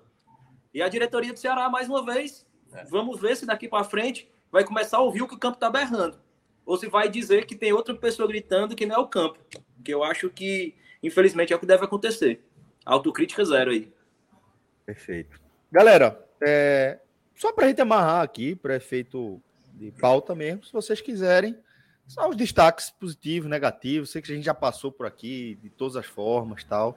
É, se vocês quiserem só. Léo- é, o Léo já citou aí Marlon, para mim, o pior do jogo. Assim, já estava mal no jogo e ainda teve a, a, a felicidade de ser escolhido, né? Porque basicamente é um prêmio, né? O cara errar quase tudo É. no jogo, fez um cruzamento pavoroso para fora, que a bola quase saiu do estádio. Um chute também no primeiro tempo que a bola quase acho que embarcou a bola também. Foi o pior do jogo, o Marlon. O pior, a- foi a pior escolha, o pior jogador e ainda estava lá no momento decisivo para para tentar colocar o time na semifinal. E foi assim, o combo completo, o Marlon o pior da partida. Dá para falar, nossa senhora, hoje, hoje é quase assim, é quase o time inteiro, né? Tem que ser culpado, porque não dá. Cai, cai por exemplo, o, o próprio Mendonça, que até é, tem sido o melhor de- desse começo, não fez um bom primeiro tempo, por exemplo. O Vina chegou a ter muita movimentação, mas perdeu uma chance inacreditável. O Zé Roberto também é, parece estar mais desgastado, essa sequência de jogos para o Zé Roberto. E aí, ó, volta de novo a falar. Olha o que é que falta, olha, olha como falta realmente um jogador do setor ofensivo. O Zé Roberto não é para ser a opção principal do Ceará na temporada. A gente falou aqui, eu e Léo. A gente já falou isso Ele deu, aqui. dois, ele deu dois passes hoje Pra fazer o gol, fazer fazer o gol. Pois é, ma- mas não seria interessante você ter o Zé Roberto exatamente, ó, o jogo tá pedindo, o meu atacante já não tem mais perna para jogar, aciona o Zé Roberto. Mas aí não tem, o Zé Roberto é a primeira opção. E aí quando você não tem, aí você vai optar por quem? Pelo Kleber. Pelo Kleber, pô. Aí não tem como, pô. Não tem, não tem como você imaginar que vai ter alguma coisa diferente, como eu tava citando. Que nem Tem um foi, que jogador nem foi horrível, né? Que nem foi horrível. Então, assim, eu acho que na prática aí. Eu, eu citei aqui os, os mais contundentes, né? Assim, o, o Luiz Otávio vai entrar nesse pódio, assim, dos mais, os que mais erraram. Porque teve, assim, todo mundo. Eu não consigo salvar ninguém. Eu não Nem consigo salvar, ninguém. nem apontar como, além do Marlon, como principal responsável. Assim, foi um jogo tão, É. tão abaixo, assim, É. que não tem como salvar. Não deu. Aí, Não, deu- eu achei, Léo, até cheguei a colocar no Twitter, eu achei que ele ia jogar no 3-5-2 quando eu vi, a, eu vi a formação. Eu achei que o Michel Macedo ia jogar como um zagueiro pela direita, o Luiz Otávio mais à esquerda, cinco jogadores no meio e dois jogadores mais à frente. Mas não foi isso, né? Ele fez realmente o 4-1-3-2. 4-1-3-2. E, assim, o Nino, o Nino foi esforçado, mas não dava qualidade. Eu, pô, ficou muito claro a diferença do Léo Rafael no primeiro jogo. Porque, tudo bem, é um garoto. Talvez apareceu coisa. Eu não notei quais, quais foram os erros dele de talvez de preenchimento de espaço defensivo, deixou algumas brechas ali, mas a qualidade de passe, se você quer jogar com ele, então deixa o Richard, ou então coloca ali um jogador mais com característica defensiva, poderia fazer. é, E na coletiva, o Thiago jogou, foi- puxou o jogador para baixo, o Léo Foi, Rafael. Exatamente. O, o Thiago, Porque, assim, ele não citou, né? Ele, ele não citou o motivo real. Foi perguntado se ele iria utilizar mais vezes o Léo Rafael. Ele falou: não, é um jogador que a que ter gente calma, olha, a gente vê qualidade e tudo mais, mas não explicou, pô, o motivo. O motivo mesmo para não ter colocado. Acho, acho que é por aí mesmo, sim. Boa. Não tem como ressaltar, é, destacar ninguém positivamente. Ninguém foi bem, ninguém escapou. Não tem. Acho que tá todo mundo com, com- totalmente sujo aí nessa tragédia aí. É, que é uma tragédia daquelas, como a gente mencionou, é histórica. cara. É Histórica, ela precisa. É aquela, aquela tragédia que precisa, precisa causar rupturas. Porque se ela não causar ruptura, ela. ela porque a- Vai virar a- normal. Vai, vai virar, virar, normal. vai, vai virar você, você mais uma vez, você traz para dentro do clube uma, uma mentalidade. O elenco Isso. chega no hotel e diz assim: "Bicho, a gente acabou de perder do Iguatu. A gente nem era nascido quando o Ceará fez uma campanha pior que isso. Aí o cara chega na manhã, vai treinar, não aconteceu nada. Aí o cara vai dizer: ah, pô, tá de boa. Vamos aqui fazer o feijãozinho com arroz, vamos continuar, porque se der errado, não aconteceu nada. Se der certo, a gente. É isso. É isso. É isso. Perfeito. Ô, Léo, Perfeito. eu tava, eu tava olhando aqui, hoje é aniversário do Marlon. É. Que, E do Lula. Que aniversário. Lula Bonfim, que aniversário. E do Lula, é. Lula Bonfim. E Lula, Lula Bonfim, verdade. Parabéns. Não vamos, Parabéns não, pro não Lula, vamos misturar, não. Vamos Não, misturar, não não. misturar, não. Hoje é Eu só aniversário dou parabéns Marlon, pro. Lula. Só dou parabéns Ponto. pro Lula. Hoje é aniversário de Lula. Parabéns, pô. Felicidade, saúde, tudo de bom. Aê, pois é. Lula, Lula Bonfim é um queridão. Fica aqui os parabéns para ele na nossa live, tá? Nossa live a gente dedica aí a nosso querido Lula Bonfim, fazendo 48 anos hoje. Não tem quem diga. Tá? Afirmar. Tá, tá, porra, tá, Brincadeira, tá viu? um aço. Eu me senti Ó, mal 48 anos. 48 Senti mal, anos, né? pô. 48 anos, mas é isso mesmo. Vamos embora, galera. É, agradecer muito tá, a companhia de vocês. Começamos a live com Franja e com Clisman Gama, tá? E tivemos também a adição dos meus caríssimos Léo Fontinelli e Thiago Minhoca para a segunda parte da nossa live.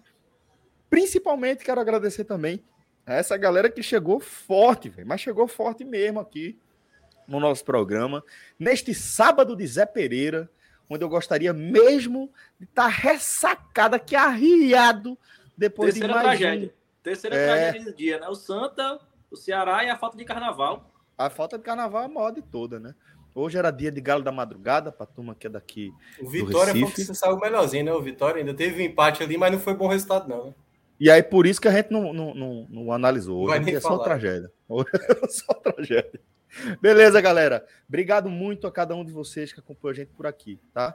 É, seguiremos com programação normal no carnaval. Amanhã, inclusive, tem live. Segunda-feira tem raiz. Terça-feira tem telecast. Cola aqui na gente, você sabe. A gente não vai deixar você sem conteúdo. Muito, muito obrigado a todos. Um ótimo carnaval, tá? Dentro dessa configuração melancólica, tá? Mas que vocês tenham um feriado legal para quem está no feriado, para quem segue trabalhando, um ótimo fim de semana. Segunda-feira o pau canta de novo. Forte abraço, galera, e até a próxima. Valeu! Tchau, tchau.